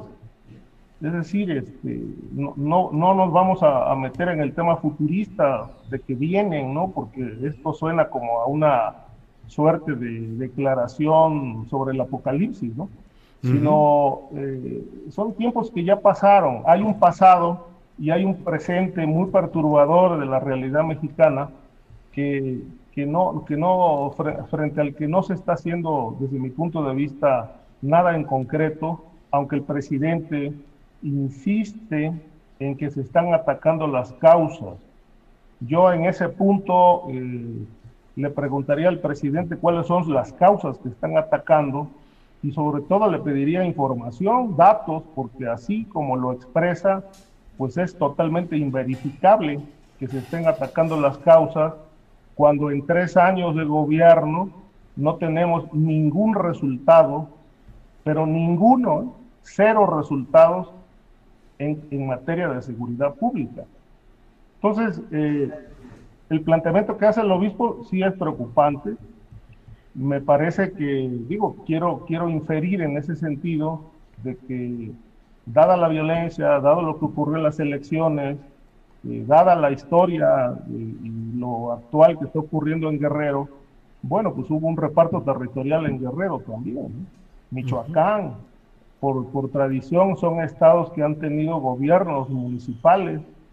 Eh, yo recuerdo un dato de 2010, el, el, estudio, un estudio que realizó el Senado de la República, particularmente el, el, área, el área de estudios municipales, dio a conocer que el 70% de los municipios del país estaban gobernados por autoridades ligadas directa o indirectamente con alguna modalidad del crimen organizado. Esto fue hace 11 años. Eh, de entonces a la fecha, ese fenómeno ha crecido y mucho, y ya era un escándalo desde el gobierno de Vicente Fox lo fue posteriormente con el de Felipe Calderón, porque incluso eh, les preocupaba muchísimo la infiltración y el control territorial que tenía el crimen organizado a nivel de los municipios. Eh, a nivel de los municipios está la crisis muy fuerte, no de ahora, sino de hace muchísimo tiempo, y no se ha combatido. No hay un proyecto de rescate de las policías. Eh, se ha permitido que los candidatos a, distintos puestos de elección popular lleguen sin ser auditados, eh, sin conocer realmente sus antecedentes, sus vínculos, su fortuna, el origen de sus bienes. Y nos damos cuenta de que gran parte de los candidatos que, que han llegado al poder en los municipios pues forman parte de estos negocios sucios eh, y utilizan el poder como un escudo protector para seguir sirviendo a estos intereses. Esto era muy preocupante con Felipe Calderón y en aquel momento se planteó la posibilidad de desaparecer la figura del municipio libre, precisamente porque esta era el, primer escalón de la estructura de poder que más eh, ruido estaba haciendo por la penetración criminal. Pero eh, no se hizo absolutamente nada, eh, lamentablemente, eh, y es un tema que se sigue dejando de lado, es un tema pendiente que en este momento está haciendo crisis, por eso creo que el obispo habla de que ya tenemos gobiernos, en los, vamos a tener gobiernos en, los, en el país eh, encabezados por narcos, pero coincido con Guadalupe, esto en realidad ya ha ocurrido. Sí, muy bien Ricardo, muchas gracias. son las 2 de la tarde con 45 minutos, así es que nos vamos acercando al final de esta mesa, nos quedan muchos temas. Eh, planteo uno, Víctor Ronquillo, veo que se multiplican las agresiones, asesinatos, amenazas contra defensores de derechos humanos, contra activistas, defensores del medio ambiente. Eh, se multiplican este tipo de acciones que creo que forman parte, pues precisamente, pues de una poca protección a estos activistas y de la impunidad que saben que gozan los poderes que tratan de violar esos derechos humanos o de imponer proyectos económicos lesivos del medio ambiente nacional. ¿Qué opinas sobre este tema, Víctor, por favor? Bueno, creo que lo primero que habría que mencionar es que estos, estos grupos, estas organizaciones, de alguna manera ofrecen una resistencia viva, eh, eh, con profundas, profundas raíces históricas a lo que podemos considerar los procesos del neoliberalismo a nivel continental. Eh, estas, estas organizaciones han mantenido una enorme capacidad de lucha pacífica, de resistencia, y en nuestro país siguen eh, oponiéndose a lo que podemos considerar el avance de estos proyectos. ¿no? En ocasiones anteriores hemos hablado de lo que ocurre en la meseta purépecha ¿no? de Michoacán y hemos eh, documentado cómo estas organizaciones han, sido víctimas del hostigamiento por parte del gobierno de Silvano Auroles. Pero ahora resulta muy alarmante lo que ocurre en Chiapas, en la región de los Altos, en el norte chapaneco, Ayer tuve ocasión de conversar con Pedro Faro, él es el director del Centro de Derechos Humanos Fray Bartolomé de las Casas, y hablábamos en torno a esta realidad y al crimen de eh, Simón Pedro. Simón Pedro, un expresidente de la organización de las abejas, un, eh, esto, es, esto es muy importante, ¿no? Ligado a la, iglesia de eh, transformadora de eh, Samuel Ruiz. Eh, eh, y, este, este crimen me parece que de alguna manera nos presenta lo que ya mencionaba, ¿no? ¿Qué está ocurriendo en esta región de Chiapas hoy en día y cuál es el contexto de este crimen? El contexto de este crimen tendríamos que remitirlo a cuando el paramilitarismo se constituye en Chiapas hace 20 años, ¿no? Con grupos como Paz y Justicia, como la famosa Máscara Roja o Muerte Roja, grupos que tenían una afiliación eh, ligada al gobierno de ese entonces prista, que tenían la participación y el entrenamiento de militares y que eh, pues dispusieron de una enorme cantidad de armas. Estas armas siguen presentes en esta, en esta región.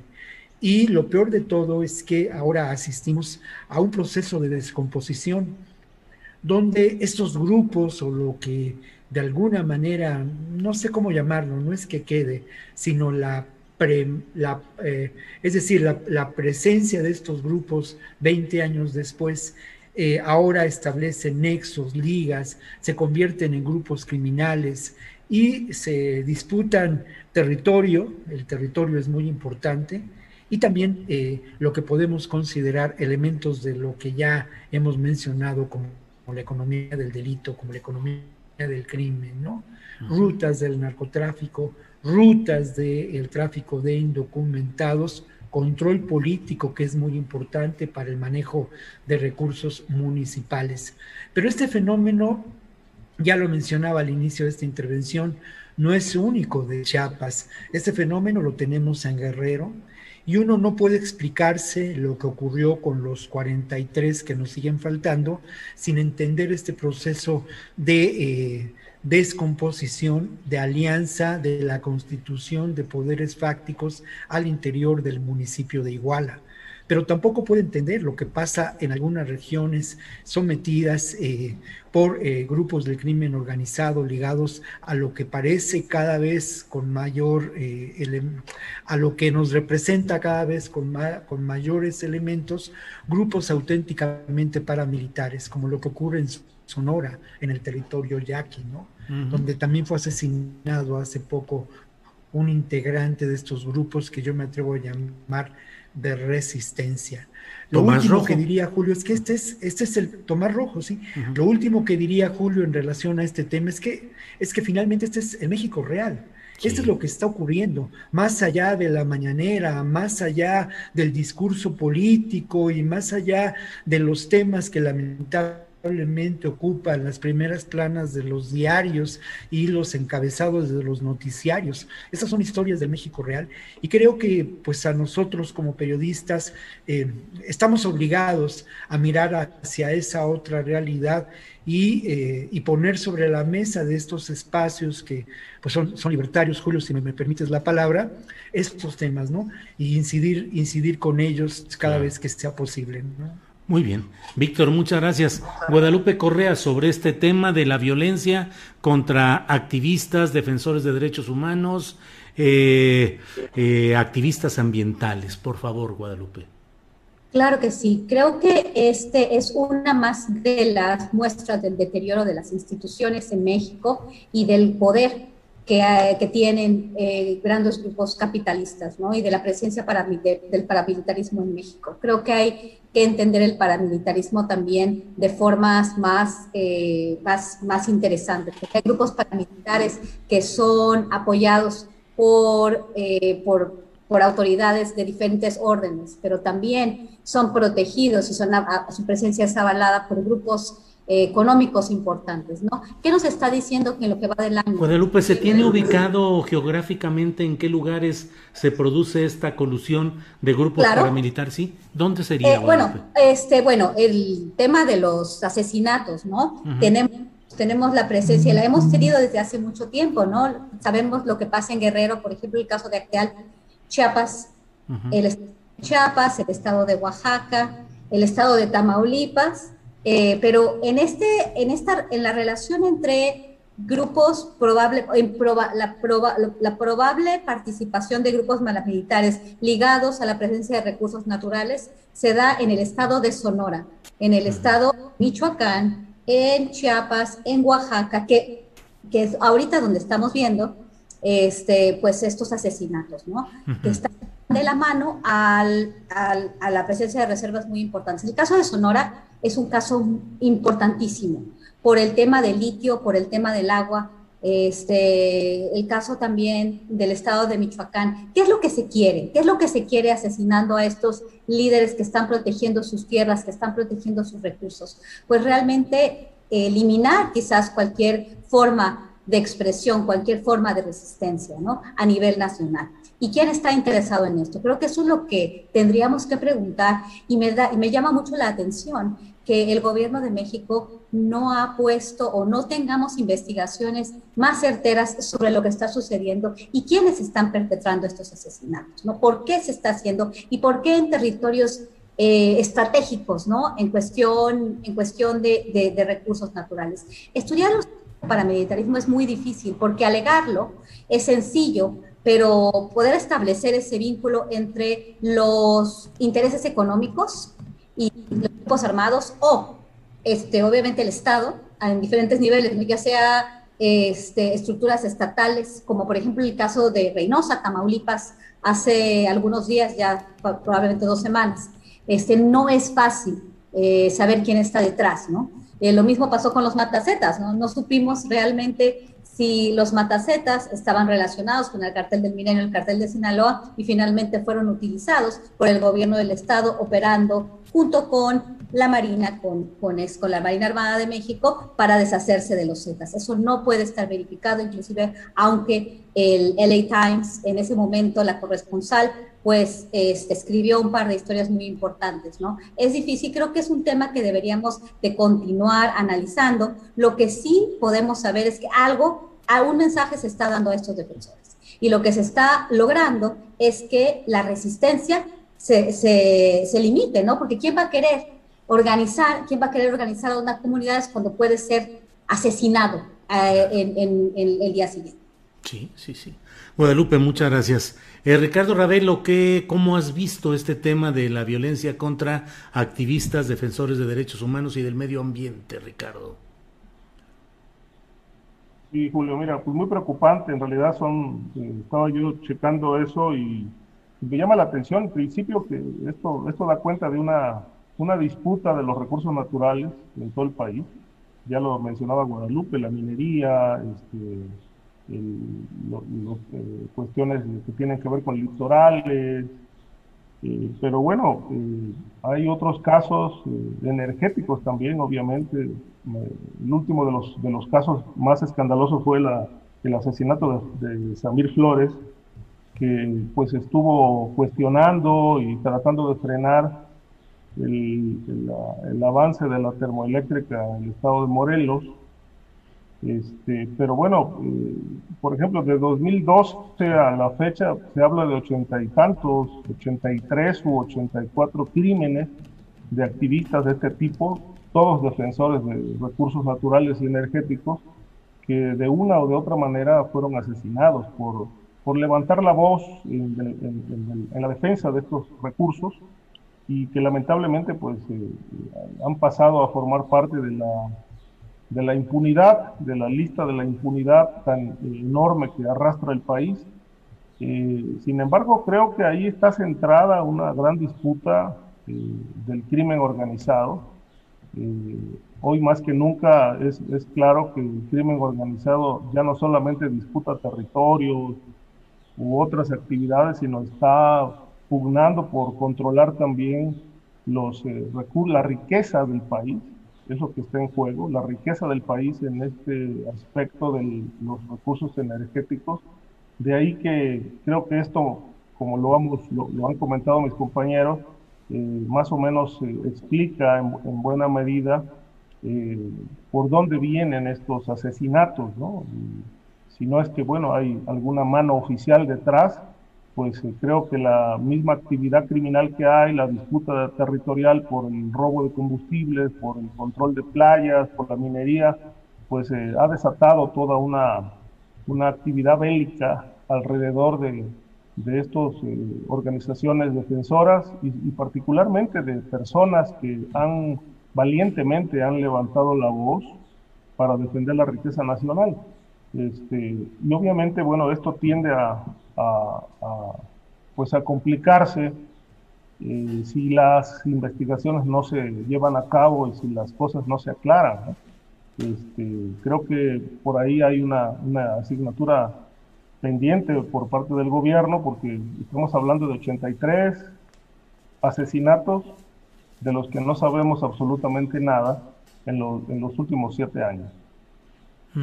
Bien, Ricardo, muchas gracias. Son las 2 de la tarde con 58 minutos. Ya estamos en la parte final, pero nos queda para unos dos minutos de cada quien sobre el tema que crean que, eh, que quieran comentar, lo que les haya llamado la atención de esta semana. Eh, Víctor Ronquillo, por favor, en esta parte final del programa. Don Víctor Ronquillo, el micrófono perdonen ustedes. Hay dos temas que a mí me llaman la atención y que aparecieron por ahí en los, en los periódicos. Uno tiene que ver con cómo el Comité de Gastos de la Cámara Baja de Estados Unidos otorga 158 millones de dólares de ayuda eh, eh, bilateral, ¿no? Pero el Congreso de Estados Unidos condiciona estos recursos a... Eh, que no sean otorgados a las Fuerzas Armadas de México, aunque 50 millones de dólares son destinados a seguridad. Una información pues que no, no, no, no, esclarece muchas cosas, pero nos deja ver cómo en Estados Unidos existe la intención de mantener y llevar adelante pues una estrategia de seguir subvencionando un paradigma de la guerra del narco, ¿no? Este paradigma no, no ha acabado eh, tiene estos recursos desde el 2007, la iniciativa Mérida, si uno le suma, son más de 3.300 millones de dólares dedicados a la seguridad de nuestro país. Eh, esto lo relaciono y yo quisiera también de pasada mencionarlo, pues con la presión creciente que ha existido en los medios en las últimas semanas para encontrar otro flanco de agresión al gobierno de López Obrador. Y ese flanco de agresión, pues es el tema de la seguridad, así como lo fue en algún momento dado la, los muertos por el COVID, en otro momento dado la ineficacia de las vacunas, luego los niños con cáncer, ahora eh, eh, pues las baterías de estas huestes eh, que cobran muy bien y que disponen de muy buenos espacios informativos, no con la certeza, la seguridad, la claridad y la agudeza de este espacio que compartimos con el buen Julio, con Adriana y con los colegas, como Ricardo y como Guadalupe. Bueno, pues estas personas están enfocando las baterías a esto de la, de la, de la seguridad. Lo otro que también me llamó la atención y que es en extremo preocupante, pues mira, es la militarización de las fronteras, ¿no? Norte y sur.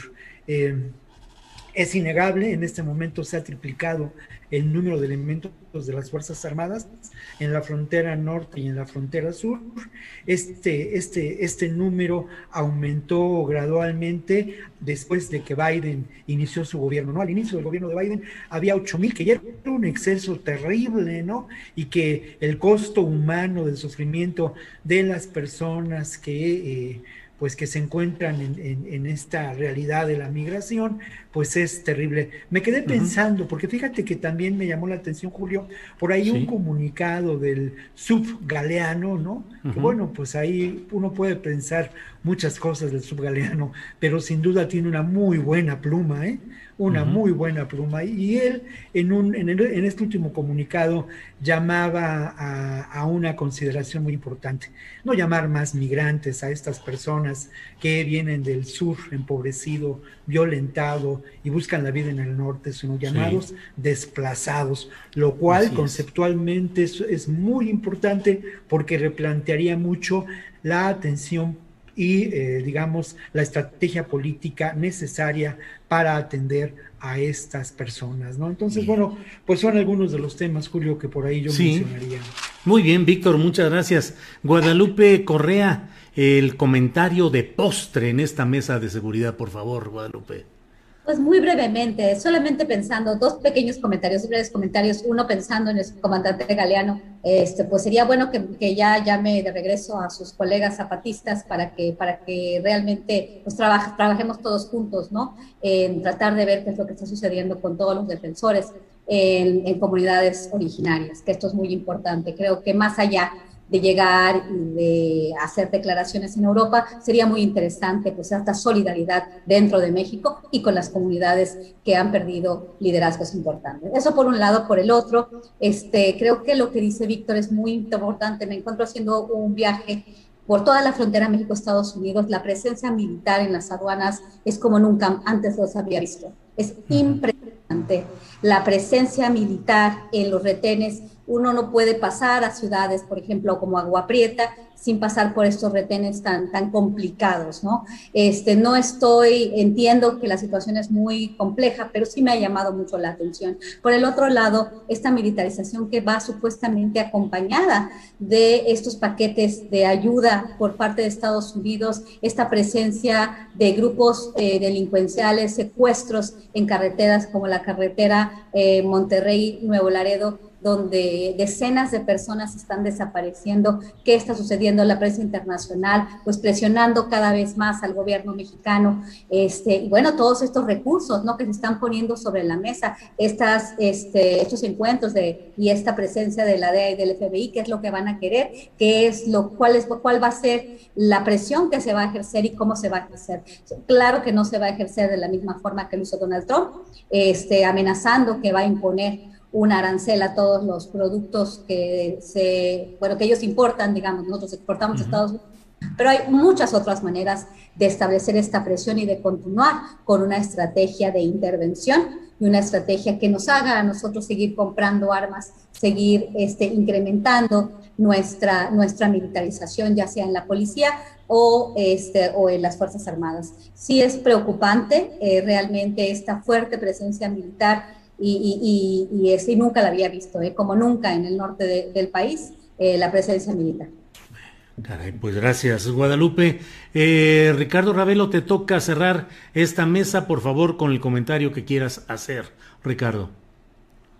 retomando un poco el, el tema de Cárdenas Palomino, yo quisiera referirme al, al caso Javier Herrera Valle este, hay que recordar que fue, fue quien denunció eh, lo que estaba pasando adentro, fue el primero que puso los acentos allí a través de las cartas que le envió Felipe Calderón, dando cuenta de cómo se estaba protegiendo el narcotráfico y todo lo que ya conocemos.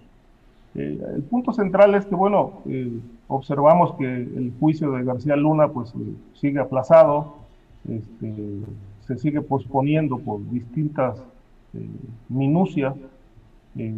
ya se detuvo a Cárdenas Palominos, hay una orden de aprehensión contra Ramón Pequeño, el otro cómplice de esta triada que protegía al, crimen según las investigaciones, pero también tienen pendiente este, resarcir los daños que le causaron a, Herrera Valle, porque después de que denunció toda esta corrupción, pues bueno, hay que recordar que lo, lo destituyeron, lo encarcelaron con acusaciones falsas, un expediente maquinado en la Procuraduría General de la República, y es la hora de que no le restituyen su plaza y tampoco le pagan los salarios caídos. Es decir, está totalmente en el limbo su cuestión laboral.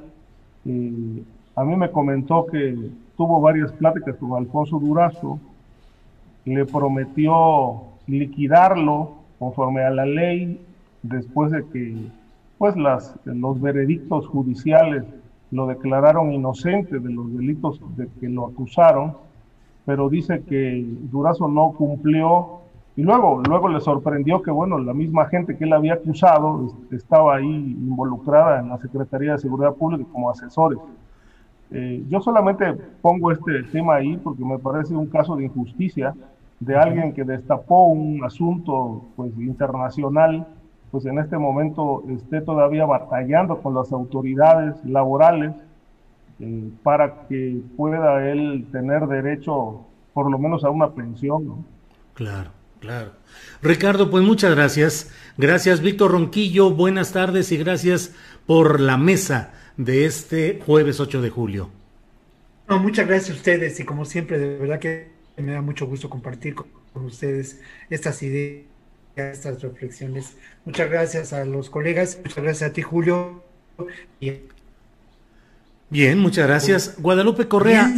Gracias, como se dice ahora, ¿no? sí. sí. bueno, se está pasmando el... Eh, Guadalupe Correa, buenas tardes y gracias. Muy buenas tardes, Julio. Un placer estar con ustedes, estar contigo, con Víctor, con Ricardo. Gracias, Adriana, por facilitar todo esto. Y bueno, un placer, como siempre, que tenga una excelente semana. Gracias, Ricardo Ravelo. Buenas tardes y gracias.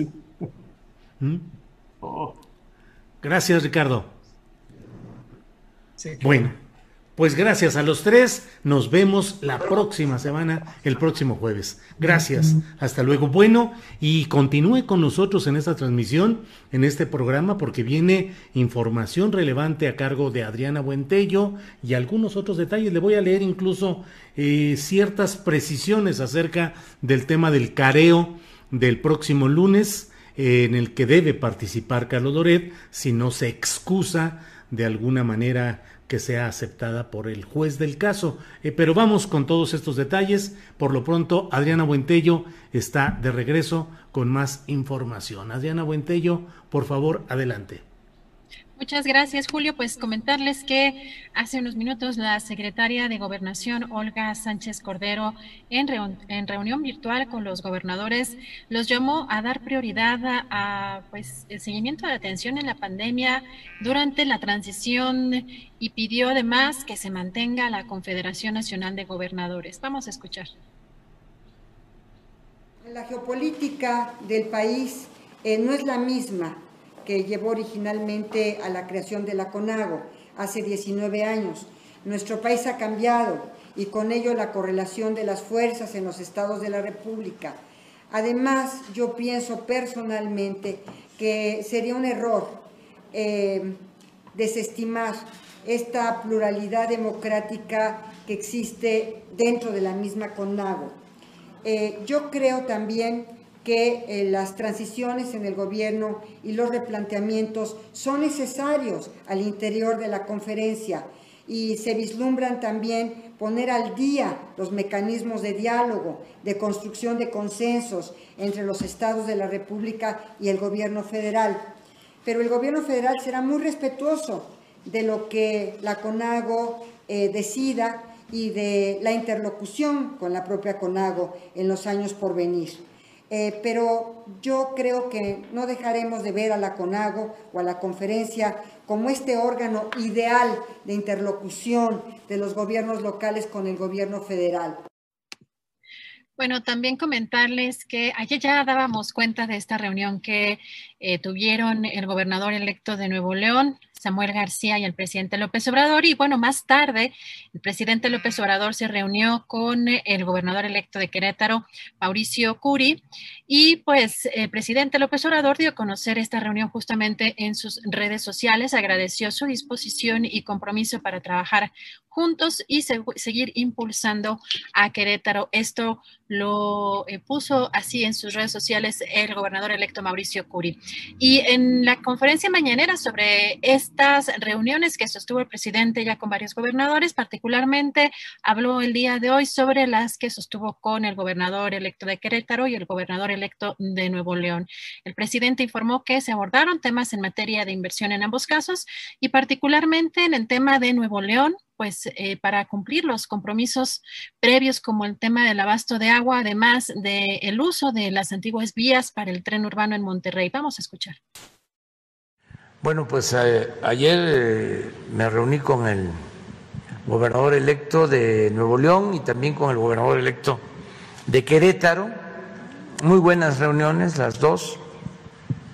En el caso de Nuevo León, platicamos sobre eh, darle continuidad a compromisos que hemos hecho con el pueblo de Nuevo León, lo que tiene que ver con el abasto de agua,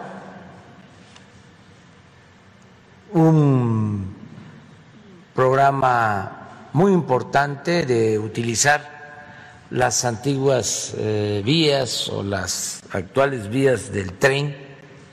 Hablamos también de eh, seguir ayudando en todo lo relacionado con el funcionamiento del metro, como ya lo hicimos, apoyando con vagones y eh, seguir apoyando de, a Nuevo León, sobre todo con los programas de bienestar de las oportunidades que se tienen con el tratado para eh, que siga llegando inversión a Nuevo León, al país. Esto también lo traté con el gobernador electo de Querétaro. Es una situación muy especial. Eh, hay condiciones eh, inmejorables para que siga llegando inversión extranjera, porque se logró eh, restablecer el tratado en mejores condiciones.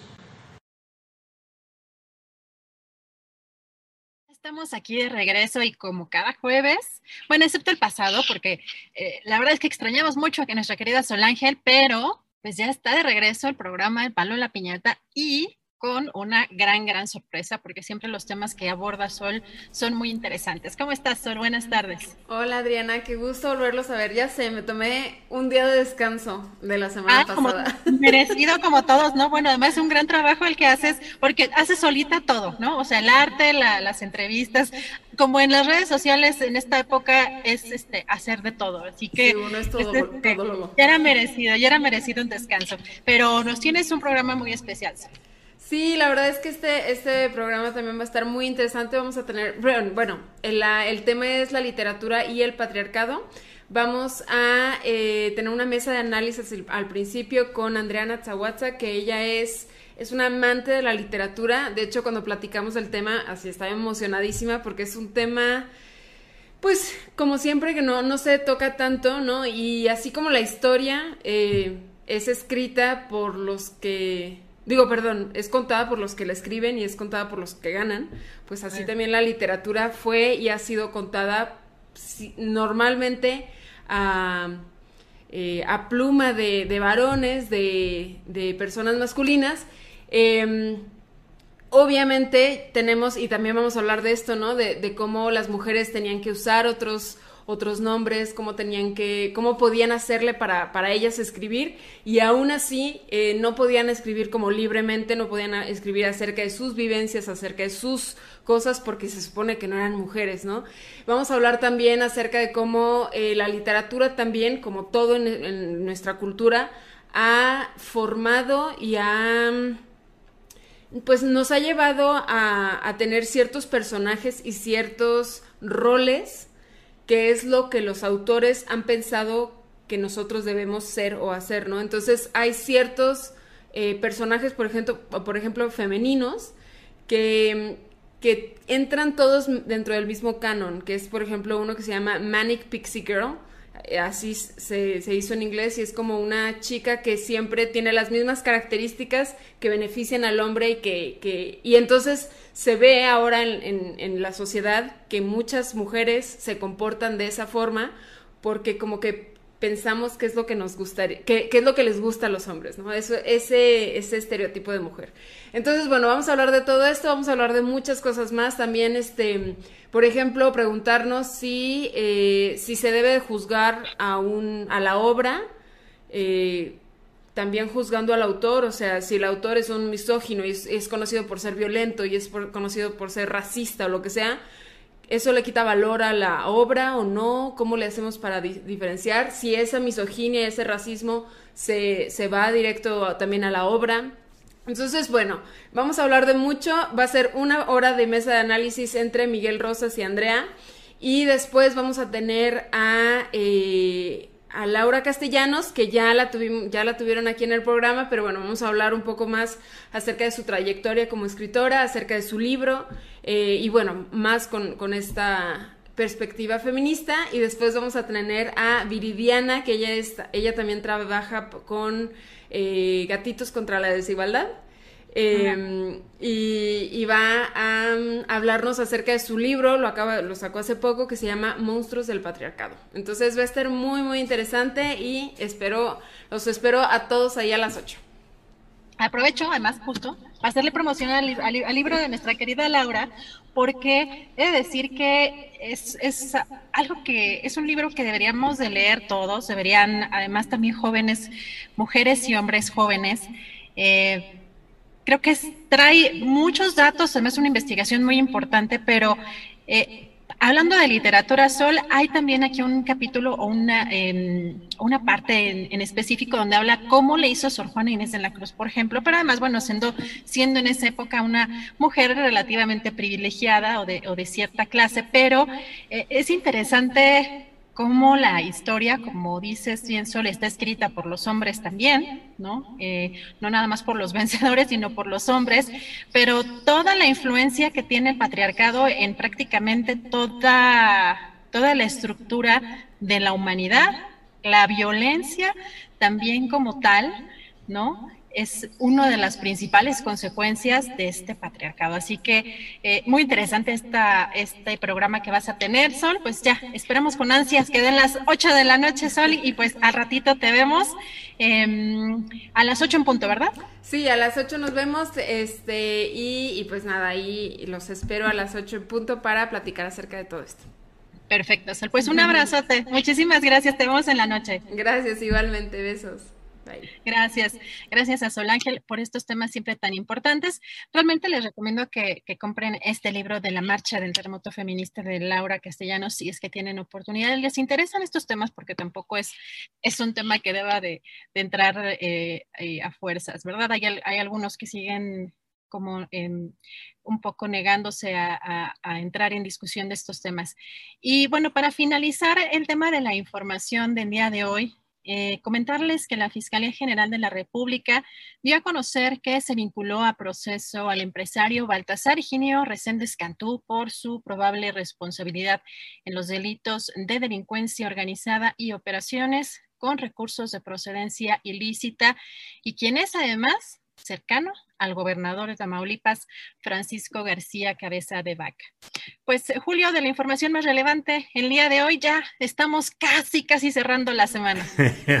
así es, así es, Adriana, ya casi es viernes. Agradecemos por lo pronto a quienes nos han enviado aportaciones económicas en este día. Roberto Enrique Vargas Urbina, Blanca Rascón, Daniel M. García, eh, Javier Pineda Mancilla, Delia Weber, Laura de León, entre otros eh, de quienes eh, nos han enviado esta, esta pues estas aportaciones económicas. por otra parte, antes de cerrar, Adriana, déjame leer esta pues estos comentarios e información que nos ha enviado Guadalupe Vallarta, la hermana de Israel Vallarta. Eh, dice que ella desea compartir algunas cuestiones con las que no está de acuerdo por la desinformación que existe. Quiere decir que al público que se ha mantenido alejada de opinar, aún del conocimiento que sigue teniendo sobre las causas penales de su familia. Esto para no verse involucrada en situaciones incómodas. Pero eso, dice Guadalupe Vallarta, no le quita el derecho de hablar cuando lo crea conveniente, como lo es este momento, tan solo por el hecho que son mis hermanos y sobrinos, y eso me da el derecho y la facultad de hacerlo. Dice que hoy escuchó una entrevista a preguntas insidiosas y provocativas de una periodista a Israel Vallarta, con toda la mala intención de querer escuchar un conflicto de Guadalupe con su hermano Israel. Eh, quiero decir que solo existen malos, malos entendidos, que yo siempre he sido objetiva porque tengo toda la claridad de las acusaciones hacia mi familia, tan objetiva que se han obtenido últimamente grandes logros en favor de toda la familia Vallarta. También quiere decir Guadalupe Vallarta que a partir de este momento no dará información jurídica sobre los casos, ya que ésta será solamente a través de los asesores jurídicos y solo en alguna situación donde se requiera tener información y más claridad, lo hará en compañía de los directos involucrados para ser escuchados de propia voz. Además, señala, dice, exfuncionarios de alto nivel en materia de seguridad y periodistas como Anabel Hernández no consideran creíble el supuesto encuentro entre Israel y Luis Cárdenas Palomino. En su, entrevista, con Meme Yamel, Israel no tuvo tiempo de confirmar qué ocurrió y en su lugar prefirió exigir a las televisoras que entreguen los videos de la transmisión del montaje. También se insiste en involucrar a Leopoldo Gómez en el caso, cuando el responsable es Bernardo Gómez. El careo no es entre todos, el único careo notificado y oficial es entre Carlos Loret de Mola, Laura Barranco y Juan Manuel Magaña. De Azucena Pimentel se ha solicitado que rinda su testimonio, así como de Leopoldo Gómez, erróneamente involucrado por confusión también de Pablo Reina y de Yuli, García. De estos testimonios no se conoce si ya fueron notificados y fechados. La fecha del careo es el 12 de julio a las 12.30 y de manera virtual. Esto pese a que Israel había solicitado que fuera presencial en un inicio. Pues eso es lo que nos envía Guadalupe Vallarta, autorizándonos a leer estos mensajes. Adriana Buentello en este tema pues que tiene una de sus estaciones interesantes el próximo lunes. Julio, pues nos acaban de desmonetizar en este momento. No, hombre, de veras. Algo, algo, ¿qué dijiste, Julio? A ver qué fue. ¿O qué dije yo? A ver, déjame. Ay, ay, ay, ay, ay. Todo el esfuerzo, todo. Bueno, bueno, bueno, bueno, ¿qué hacemos? ¿Qué se hace? Casi la librábamos, casi la librábamos. Casi la libramos y luego estamos ahí, tanto tú y yo en la parte final, Adriana, con que estamos con que si, este, a ver si no nos desmonetizan por mencionar alguna palabra, algún hecho, alguna cosa, pues bueno, ¿qué hacemos si, si finalmente, mm, pues no, no, no, no podemos saber cuáles son los parámetros, simplemente de repente entran estas desmonetizaciones, pero bueno, eh, lo sabemos, Adriana, lo sabemos todo el equipo de Astillero Informa, que bueno, pues son los riesgos que corremos, pero no vamos a dejar de hacer periodismo preciso, exacto, sin amarillismo, sin exageración.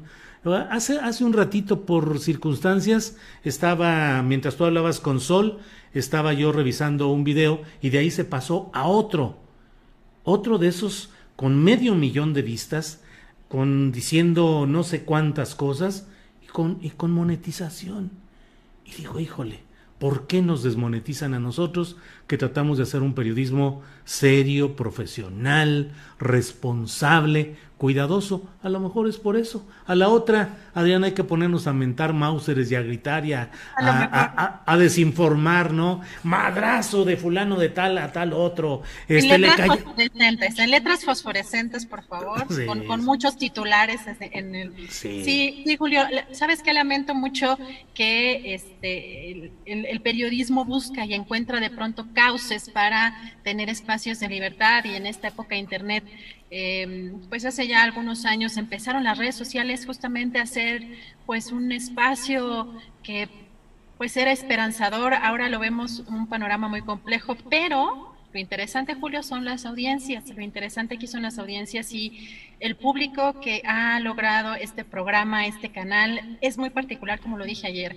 Y creo que eso, a partir de las audiencias que son no nada más fieles a, sus ideales y a un proyecto y a, también, eh, pues al estar dándole seguimiento a la información que le interesa de manera tan puntual, es la, es la forma en la que quizá en un mediano plazo, Julio, con todo y audiencias, porque son audiencias muy fieles, podamos migrar a otras plataformas. Así que, pues eh, hay que encontrar en los próximos meses, años, pues caminos en conjunto con estas audiencias, porque, Julio, la verdad es que las audiencias en, en todo lo que es on demand, en todo lo que, en todo lo que elegimos, pues seguir son completamente distintas a las, a las audiencias de, las, de los medios tradicionales. Así que yo agradezco mucho siempre críticas o no, este, apoyos, eh, pero es una audiencia que ha estado pues, siguiendo este proyecto y siempre eso se agradece porque lo hacen de manera voluntaria y no es que tengan que estar este, soplándose el noticiero de la noche porque es lo único que llega en, su comunidad. Así que yo, yo creo que esa es una gran ventaja y un aliciente y pues sigamos adelante, como dices Julio, y pues muchas gracias al apoyo de toda la gente que además en el momento en el que nos desmonetizan y lo hacemos saber, eh, se nota la solidaridad y empiezan a mandar, la verdad es que pues estos apoyos, Julio. Sí, fíjate que eh, pues hemos estado analizando y hemos estado explorando qué se puede hacer. Uno de los problemas es que la, la, audiencia suele estar asociada a estos canales tradicionales de YouTube, de Facebook sobre todo. Nos han ofrecido la posibilidad de integrarnos a una especie de canal con servidores propios, pero con una dirección distinta que no estamos tan seguros de que la audiencia en general se traslade, se cambie a otra dirección con otra aplicación por un lado y por otra pues serían otros términos económicos también, porque eh, pues parte del proyecto que hemos empezado aquí y desarrollado en YouTube, pues se basa en la legítima monetización de los anuncios que YouTube pone en nuestros programas. Pero ahora YouTube nos ha advertido formalmente a todos, no a nosotros, sino a todos, de que YouTube se reserva el derecho de insertar anuncios publicitarios aún en aquellos programas, en los programas que quiera y como quiera. Así eh, lo dicen de otra manera jurídicamente más elaborada, pero en, en resumidas cuentas es YouTube podrá poner anuncios donde quiera y como quiera, estén monetizados o no, en fin, de tal manera que luego hay quienes nos comentan, Adriana, que nos dicen, oigan, ustedes dijeron que estaban desmonetizados y ya vi el programa y sí tiene anuncios. Pues sí, sí tiene anuncios, pero son para YouTube solamente, no para nosotros. En fin, pues tenemos que ir explorando y como tú dices, Adriana, tarde o temprano, temprano o tarde, tenemos que ver que estos medios, estas ventanas de oportunidad eh, tecnológica para fines informativos, periodísticos, pues se van cerrando y tenemos que buscar opciones. Por lo pronto, nosotros ya tenemos lo que está en pantalla, la posibilidad de enviar apoyos económicos a través de esta cuenta, sobre todo, que es en la cual no hay ninguna comisión, eh, porque bueno, la ironía es que también nos envían apoyos a través de los superchats y la propia, el propio YouTube se queda con un porcentaje de esos, eh, de esas eh, aportaciones económicas. Y también estamos ya, eh, como luego dicen, le venimos manejando lo que viene siendo los podcasts. Estamos también ya en podcast en todas estas plataformas de Spotify, de Amazon Music, de Google Podcast, de Apple Podcast y de Deezer. Cinco plataformas. Usted puede ahí escuchar solo el audio, solo el audio, ese es el podcast, el audio de estas transmisiones. Pero en fin, pues Adriana, pues cara buena a lo que viene y a lo que sigue. Sigamos trabajando y haciendo periodismo serio, profesional, preciso, con nuestras mejores posibilidades de llevar estos temas a la gente. Y bueno, saldremos adelante, seguiremos adelante, Adriana. Julio, cabe decir que pronto va a venir seguramente una revolución, Julio, nuevamente, porque no somos los únicos, hay muchos creadores, independientemente de los temas, de los giros, hay muchos creadores en todo el mundo que viven de estas monetizaciones. Y sí es cierto que tuvieron la idea de estas tecnologías o de esta eh, forma de interconectar a todo el planeta, y como ya hemos visto, pues son unos tiranos la verdad. Así que Julio, va a venir una revolución, no sé si en un corto, mediano, largo plazo, pero esto cada vez sí eh, se ve más como una oportunidad para que se unan las fuerzas justamente de los creadores, Julio, porque pues no es posible que alguien lucre exclusivamente con el trabajo de alguien más y sea el que, el que gane dinero. Y, ay, pues, por cierto, también este, nos recuerda nos recuerdan que hay que em, tienen que seguirnos también en TikTok. Ya andamos por allí ah, para que para que sí ya, ya estamos este buscando. La verdad es que aunque somos muy poquitos, este eh, nuestra gente, los compañeros que están en redes sociales, la verdad es que están eh, haciendo un gran, gran esfuerzo que agradecemos mucho. Así que pues síganos ya en TikTok, además de los podcasts, Julio. Sí, ahí están Sol Ángel y Alex están haciendo un trabajo extraordinario, subiendo, poniendo. Ya lo habrá visto el público, que hay una mejor presentación de nuestros segmentos, de nuestro material informativo. En TikTok ya estamos, ya voy a salir ahí, ya vamos a salir Adriana haciendo ahí movimientos y bailecitos y toda la cosa. No, no, no, claro que no, pero sí está ahí toda la información interesante, con buenos resultados muy inmediatos, ¿eh, Adriana? Rápidamente ha habido un buen número de vistas y de comentarios en todo esto en TikTok y en Instagram, donde también estamos. Pero bueno, pues seguimos dando la batalla y vamos para adelante, Adriana, y a preparar pues ya el programa de mañana, donde tendremos la mesa del más allá con Horacio Franco, con Ana Francis Moore, con Fernando Rivera Calderón y otros. Eh, eh, las recomendaciones de fin de semana. Mañana le toca a Mesino, Adriana. Sí, pues ya tenemos por acá ya mañana justamente a Daniel con una um, recomendación más en materia literaria. Y pues eh, pues mucha información Julio. Y sí como dice la mesa del más allá para que se preparen este su botanita para que se preparen este estar bien a menos en ese en ese momento porque la verdad es que es una mesa muy muy disfrutable.